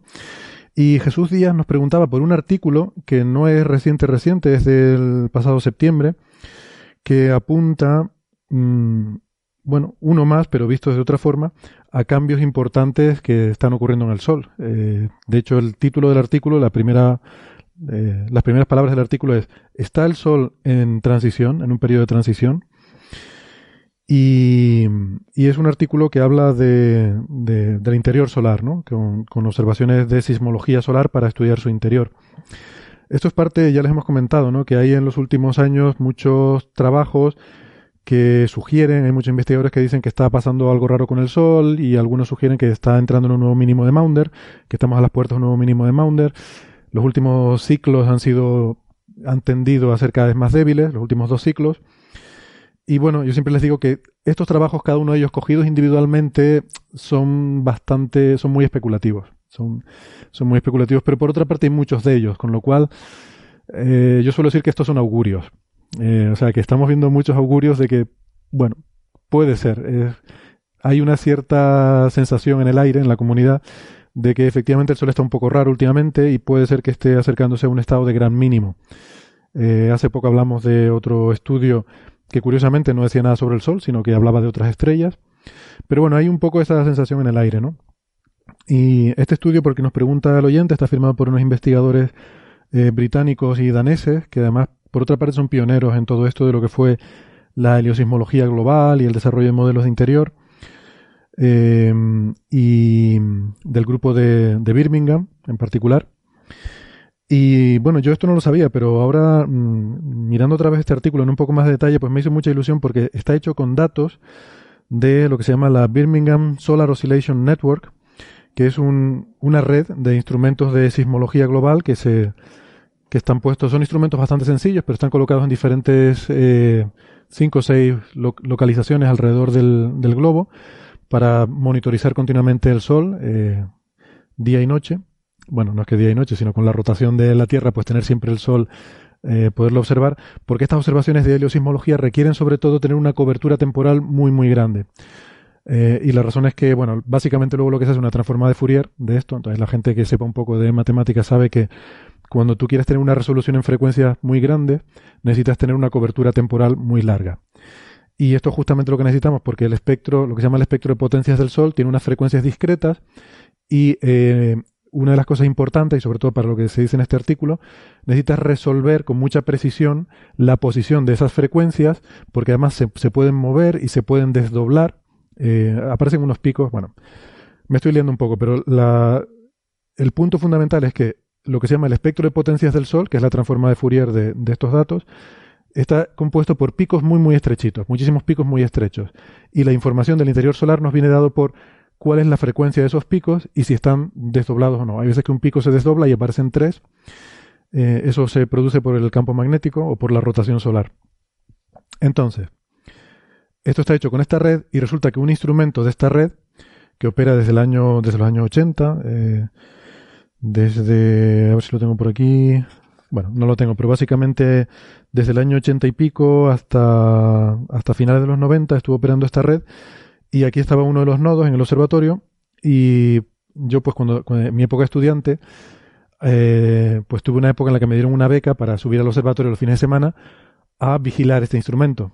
Eh, hay un operador que básicamente trabaja de lunes a jueves, que es eh, un profesional que se encarga de llevarlo, pero los fines de semana, claro, esto es un trabajo muy duro, sobre todo en la montaña, entonces los fines de semana daban una beca para que subiera un estudiante de viernes a domingo y que estuviera allí no haciendo nada, o sea, el trabajo era muy sencillo, simplemente había que levantarse muy temprano por las mañanas, abrir todos los cacharros, eso sí llevaba algo de tiempo, y por la tarde, cuando se ponía el sol, pues cerrarlos. Y luego en medio... Era una beca de niñera. Sí, un poco, ¿no? Eh, porque todo funcionaba solo, o sea, solo había que abrirlo y estar ahí vigilando. Y claro, eh, yo me lo tomaba muy en serio, ¿no? Nos daban una libretita que había que, cada hoja, que, digo, perdón, cada hora, eh, había una hoja en la que había que rellenar ahí unos numeritos que salían en la pantalla, entonces cada hora tú tenías que ir y apuntar ahí el numerito que salía, ¿no? Y yo lo hacía escrupulosamente, casi con un, una devoción religiosa, aquello para mí, yo pensaba que aquello era lo más importante. Luego en el tiempo he llegado a sospechar que en realidad aquello no servía para nada, porque nunca he visto que se hiciera nada con aquellas libretas, y que era solo una forma de tener al becario despierto y haciendo algo de vez en cuando, ¿no? Porque si no, claro, la tentación es abrir por la mañana, marcharte de allí y volver por la tarde a cerrar. Pero, pero bueno. Total, que. Eso fue cuando eras estudiante de la universidad. Sí, sí, sí, sí. Eh, subían, bueno, cada dos semanas había dos estudiantes, entonces una, un fin de semana iba uno, otro fin de semana iba el otro. Y era genial porque, claro, que yo era en los 90 y a mí me encantaba subir ahí arriba porque era como estar en otro mundo. Eh, eh no sé, el observatorio es un sitio que está a 2.400 metros de altura, está por encima de la línea de los árboles. O sea, era, imagínate, era como Marte, el paisaje, solo que con arbustos, hay unos arbustos que viven por allí pero de resto era un sitio así como muy, muy, eh, ¿cómo se dice? No sé, muy, muy rocoso, muy, muy extraño. Pero luego estabas allí metido en aquel edificio que además tenía forma de pirámide, era una cosa muy, muy extraña, y allí había aparatos súper sofisticados y había internet. Había internet rápida. Que claro, en aquella época era una cosa todavía incipiente, ¿no? Yo no tenía internet en casa. Entonces yo podía llegar allí y mandar mensajes, ¿no? Había una cosa que llamaban correo electrónico y había una cuenta de correo allí que podía usar para mandar mensajes a mis colegas en otros sitios. Y bueno, en fin, historias de abuelo cebolleta, al paper. Que total, que me hace ilusión porque eh, algunos de los datos que yo, digamos, custodié han acabado en este paper. Em, y está muy bien porque como son temas de variación del ciclo solar, se necesitan décadas de datos, ¿no? El ciclo solar dura 11 años y aquí hacen un análisis de tres ciclos, o sea, treinta y pico años de datos hay aquí metidos, em, desde el 83, que es cuando empieza la serie. Y entonces, bueno, hacen un estudio de, de las oscilaciones solares en estos tres últimos ciclos y llegan a la conclusión de que en el primero de estos tres ciclos, que es el ciclo 22, desde el año 83 al 95, había una correspondencia muy precisa, muy exacta, entre eh, las las mediciones de cierta anomalía que se atribuyen al campo magnético eh, en, la, en, la, estructura de, de, los datos, eso está muy fuertemente correlacionado con los índices de variabilidad magnética que se observaban en la superficie. O sea que había eh, prácticamente una certeza, una certeza muy grande de que eso que se estaba midiendo, que mm, hay que decir que en la, las medidas heliosismológicas el campo magnético es una especie de contaminación. O sea, ellos hacen sus modelos olvidándose del campo magnético porque en el interior solar no hay campo magnético, se forma solo en la, capa que es el 25% más externo, a partir de lo que se llama la tacoclina. Eh, ese 25% más externo es la zona convectiva y ahí es donde se genera el campo magnético. De ahí para adentro no hay. Entonces se hacen los modelos eh, olvidándote del campo magnético porque si no todo es muy complicado. Eh, y entonces en, el, en la heliosismología digamos que el campo magnético es una especie de, de cosa que te molesta, ¿no? que, que te contamina tu te, introduce discrepancias entre lo que observas y lo que mides. Eh, perdón, lo que observas y lo que modelas. Entonces, bueno, eh, esa especie de, distorsión la parametrizan y se ve que correla perfectamente con el campo magnético que se observa en la superficie, ¿vale? Eso ocurre en el ciclo 22. Sin embargo, luego en los ciclos posteriores se ve como eso se va desviando, sobre todo en los modos de frecuencias más bajas. Las frecuencias más bajas se empieza a desacoplar esa, esa relación con el campo magnético, aunque las frecuencias más altas se mantienen, y esto aquí en el paper especulan que puede ser debido a que las frecuencias más bajas están asociadas con estructuras más grandes eh, y que, bueno, puede haber algo que, que esté cambiando en estos últimos dos ciclos de forma que el campo magnético ya no esté organizado en estructuras muy grandes, sino en estructuritas más pequeñas pero bueno, es todo muy, muy especulativo, ¿no? La parte, digamos, la observación es esa, que se va desacoplando sobre todo estas frecuencias bajas. Y bueno, y es un, insisto, es uno más de estos augurios que apuntan a que ese, esa dinamo solar estaría cambiando su comportamiento.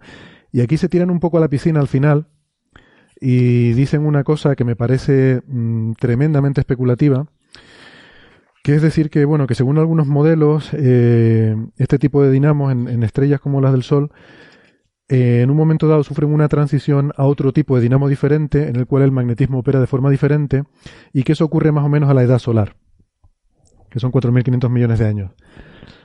Eh, lo pone aquí en el último párrafo de, la, de las conclusiones, y bueno, un poco sugiriendo que quizás eso es lo que está pasando. Y a mí esto me parece, mm, no sé, primero, muy cogido con los pelos, o sea, que no está justificado, no está avalado por los datos, y segundo, que, es muy fuerte, o sea, el decir que, en, no sé, que en nuestra vida vamos a experimentar o vamos a vivir un cambio de escalas cósmicas, o sea, un cambio de escalas cosmológicas, o sea, el Sol ha vivido 4.500 millones de años y justo ahora cambia a, no sé, eh, bueno, Parece muy poco probable. la, predicción, la predicción es, eh, esto sucede cuando la estrella tiene 4.500 millones de años y concretamente en el año 2018 del calendario gregoriano. Joder, es, es, un poco... sí, sí, sí. O sea, si fuera... yo tengo, más en serio, sí que te quería hacer una pregunta. Eh, entiendo entonces que esto solo tiene eh, tres ciclos solares de datos, ¿no? Porque estamos hablando desde los años 80.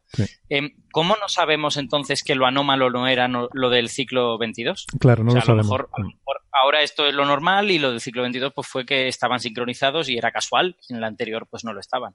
Sí, eso no lo sabemos. Lo que pasa es que lo del ciclo 22 encaja muy bien con lo esperable. Eh, y los, eh, viendo la serie histórica, si te remontas en los últimos 100 años, los ciclos que son anómalos son los últimos, ¿no? Que parece que están en declive. Entonces, bueno, no lo puedes asegurar, pero, pero parece una hipótesis razonable asumir que el ciclo 22 era el normal y el 23 y el 24 son los anómalos. Mm. Vale. Sí. Y una cuestión, Héctor, eh, ¿hay ya satélites especializados en heliosismología o todavía no? Eh, bueno, sí, ¿no? El, el, o sea, sí, eh, hay satélites como el Solar Dynamics Observatory, que, bueno, uno de sus, de sus objetivos principales es la heliosismología. Lo que pasa es que se están centrando sobre todo en lo que se llama heliosismología local, que es el intentar hacer investigaciones de zonas, no del, no del Sol globalmente, sino de zonas concretas del Sol y eh, hasta una cierta profundidad. Eh, intentando entender sobre todo un poco esto de esta capa más externa, esta zona convectiva, donde se genera el campo magnético, etcétera. Pero esto tiene un problema, que es que todavía la teoría no llega a, darnos una buena herramienta para hacer heliosismología local en esa zona de convección, porque el campo magnético todavía no está bien eh, tenido en cuenta en, la teoría. Y, em, y por otra parte, em, la heliosismología global se puede hacer perfectamente desde Tierra y por eso no se hace desde satélite. La razón es que eh, las... A ver, la, si tú quieres observar el Sol globalmente, tú quieres ver cómo son las oscilaciones en sus modos más globales posibles, porque son los que penetran más hacia adentro. Entonces lo que se suele hacer es integrar todo el Sol y ver cómo varía, por ejemplo, su luminosidad eh, igual que Kepler observa otras estrellas, pues observar el Sol visto como una estrella y ver cómo globalmente cada cinco minutos varía esa luminosidad.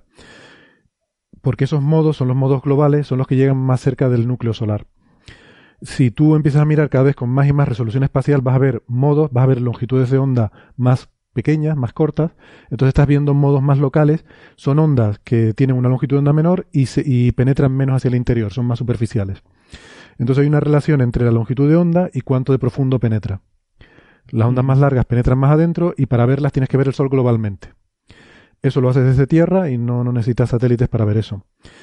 Y de hecho se lleva haciendo desde los 80 y un poco la sensación que hay es que eso ya está hecho. Eh, que, que, ya todo lo que, todo lo que se podía hacer con eso ya se había hecho. Quizás ahora quedan este tipo de estudios, como este que, que sale en este artículo, de ver variaciones a lo largo del ciclo solar pero para eso necesitas ya, pues eso, del orden de 30 años de datos o más, y, es complicado en ese sentido. Yo pienso lo ideal sería que se mantuvieran estos instrumentos porque son relativamente sencillos y baratos, eh, y, viene bien para ir alargando la serie por cosas como estas, ¿no? Tener cada vez más eh, ciclos solares. Eh, pero bueno, un poco en la comunidad la sensación que hay es que esto es una rama que está en declive. Pero bueno, este tipo de cosas como la, esta anomalía del comportamiento del Sol puede reavivar lo que se llama las observaciones sinópticas de, de la sismología eh, global. La, como digo, las tendencias más recientes son a observar con más resolución espacial, cosas como el satélite Solar Dynamics Observatory, o, por otra parte, estos estudios que se hacían entre los años 80 y 90 en el Sol ahora se hacen en estrellas. Hay estrellas para las cuales empezamos a tener, sobre todo misiones como Corot o Kepler, uno de sus objetivos científicos no era solo buscar planetas, sino también ver oscilaciones en estrellas. Y esto, pues, es una rama que ahora mismo está en auge. Eh, bueno, esa es un poco la, historia de, la sismología, ¿no?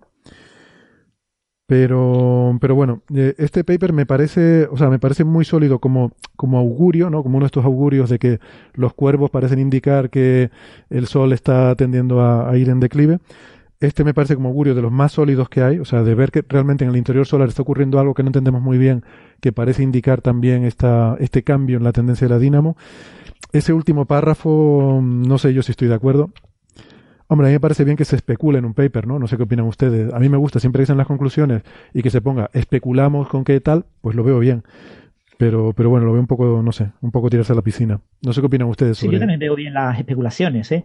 eh por otro lado, Héctor, eh, imagina que viniera este mismo de Maunder, ¿no? Eh, ¿a, qué, ¿A qué ciclo lo esperaríamos? Pues estamos en el 24 ¿Lo esperaríamos en el 25, en el 30, en el 40? ¿O eso es absolutamente imposible de predecir y no tiene mucho sentido decir un ciclo? eso es imposible de predecir con este tipo de estudios. Eh, hubo un trabajo que, tuvo mucha repercusión el año pasado eh, de una... Eh, la autora principal se llamaba... ¿Cómo era? un investigador del Reino Unido se llamaba... ¿Perdona? Que no te preocupes. Ah, vale, se llamara. Sí, vale, como se llamara. Eh, que no, ya me acordaré, pero bueno, me da un poco de rabia. Que justamente hacía una, una predicción de cosas de este tipo, ¿no? ¿Cuándo sería ese mínimo? ¿Cuánto duraría?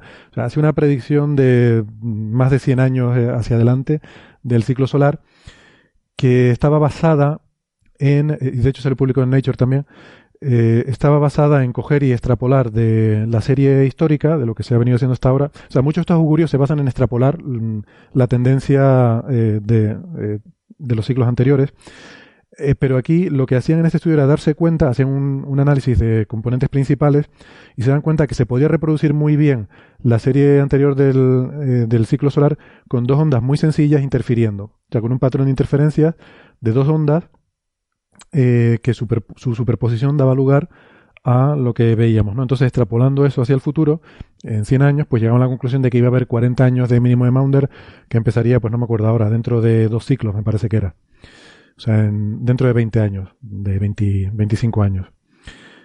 Y bueno, pues eso tuvo, sí, tuvo mucha repercusión mediática, se, salían los titulares de eh, científicos predicen una nueva edad de hielo dentro de 30 años. Pero, claro. ¿Puede, ser Valentina Sharkova? Exacto, Valentina Sharkova, justamente. Vale. Es que ahora, ahora cuando has dicho eso me he acordado del asunto de las dos ondas y tal. Lo he buscado, yo no me acordaba, pero y he encontrado el nombre. Sí, muchas gracias. ¿Sabes lo que pasa? Voy, a confesarlo. No, no, quería decirlo, pero lo voy a confesar. Es que el nombre que me venía a la cabeza era Sharapova. lo siento. es muy patético. Lo confieso. Estaba pensando en Sharapova. Bueno, eh, nada, la Tiangong está ahí, acaba de pasar por, por al sur de Sudáfrica, está en medio del Océano Índico. Si les parece, podemos dejar aquí ya el programa, o si no, nos va a dar otra vuelta completa la, estación espacial. Sí, yo creo que ya hemos cumplido ¿eh? con todos los oyentes y, hemos hablado de temas muy, muy variados, con lo que todos estarán satisfechos. Ha quedado apañadito el programa, ¿no? No ha quedado mal. Ha quedado bonito. Mucha ciencia, ¿no? Nos ha faltado biología, pero bueno, eso. bueno, pues nada, como decimos siempre, muchas gracias a los que hayan llegado despiertos hasta aquí y a los que no, pues felices sueños. Nos despediremos bajito para, para no despertar a nadie. Hasta la semana que viene, que pasen un feliz puente de Semana Santa. Recuerden, cuidado al volante, que es lo más peligroso que hacemos el día a día, es conducir. Así que con, paciencia, con tranquilidad, que, vuelvan bien a casa, que vayan a donde quiera que estén yendo de vacaciones. Y nos vemos la semana que viene. Tengan cuidado que no estamos para perder ni un solo oyente, ¿eh? que los tenemos contaditos. Nos vemos todos aquí la semana que viene. hasta la semana que viene. Un abrazo.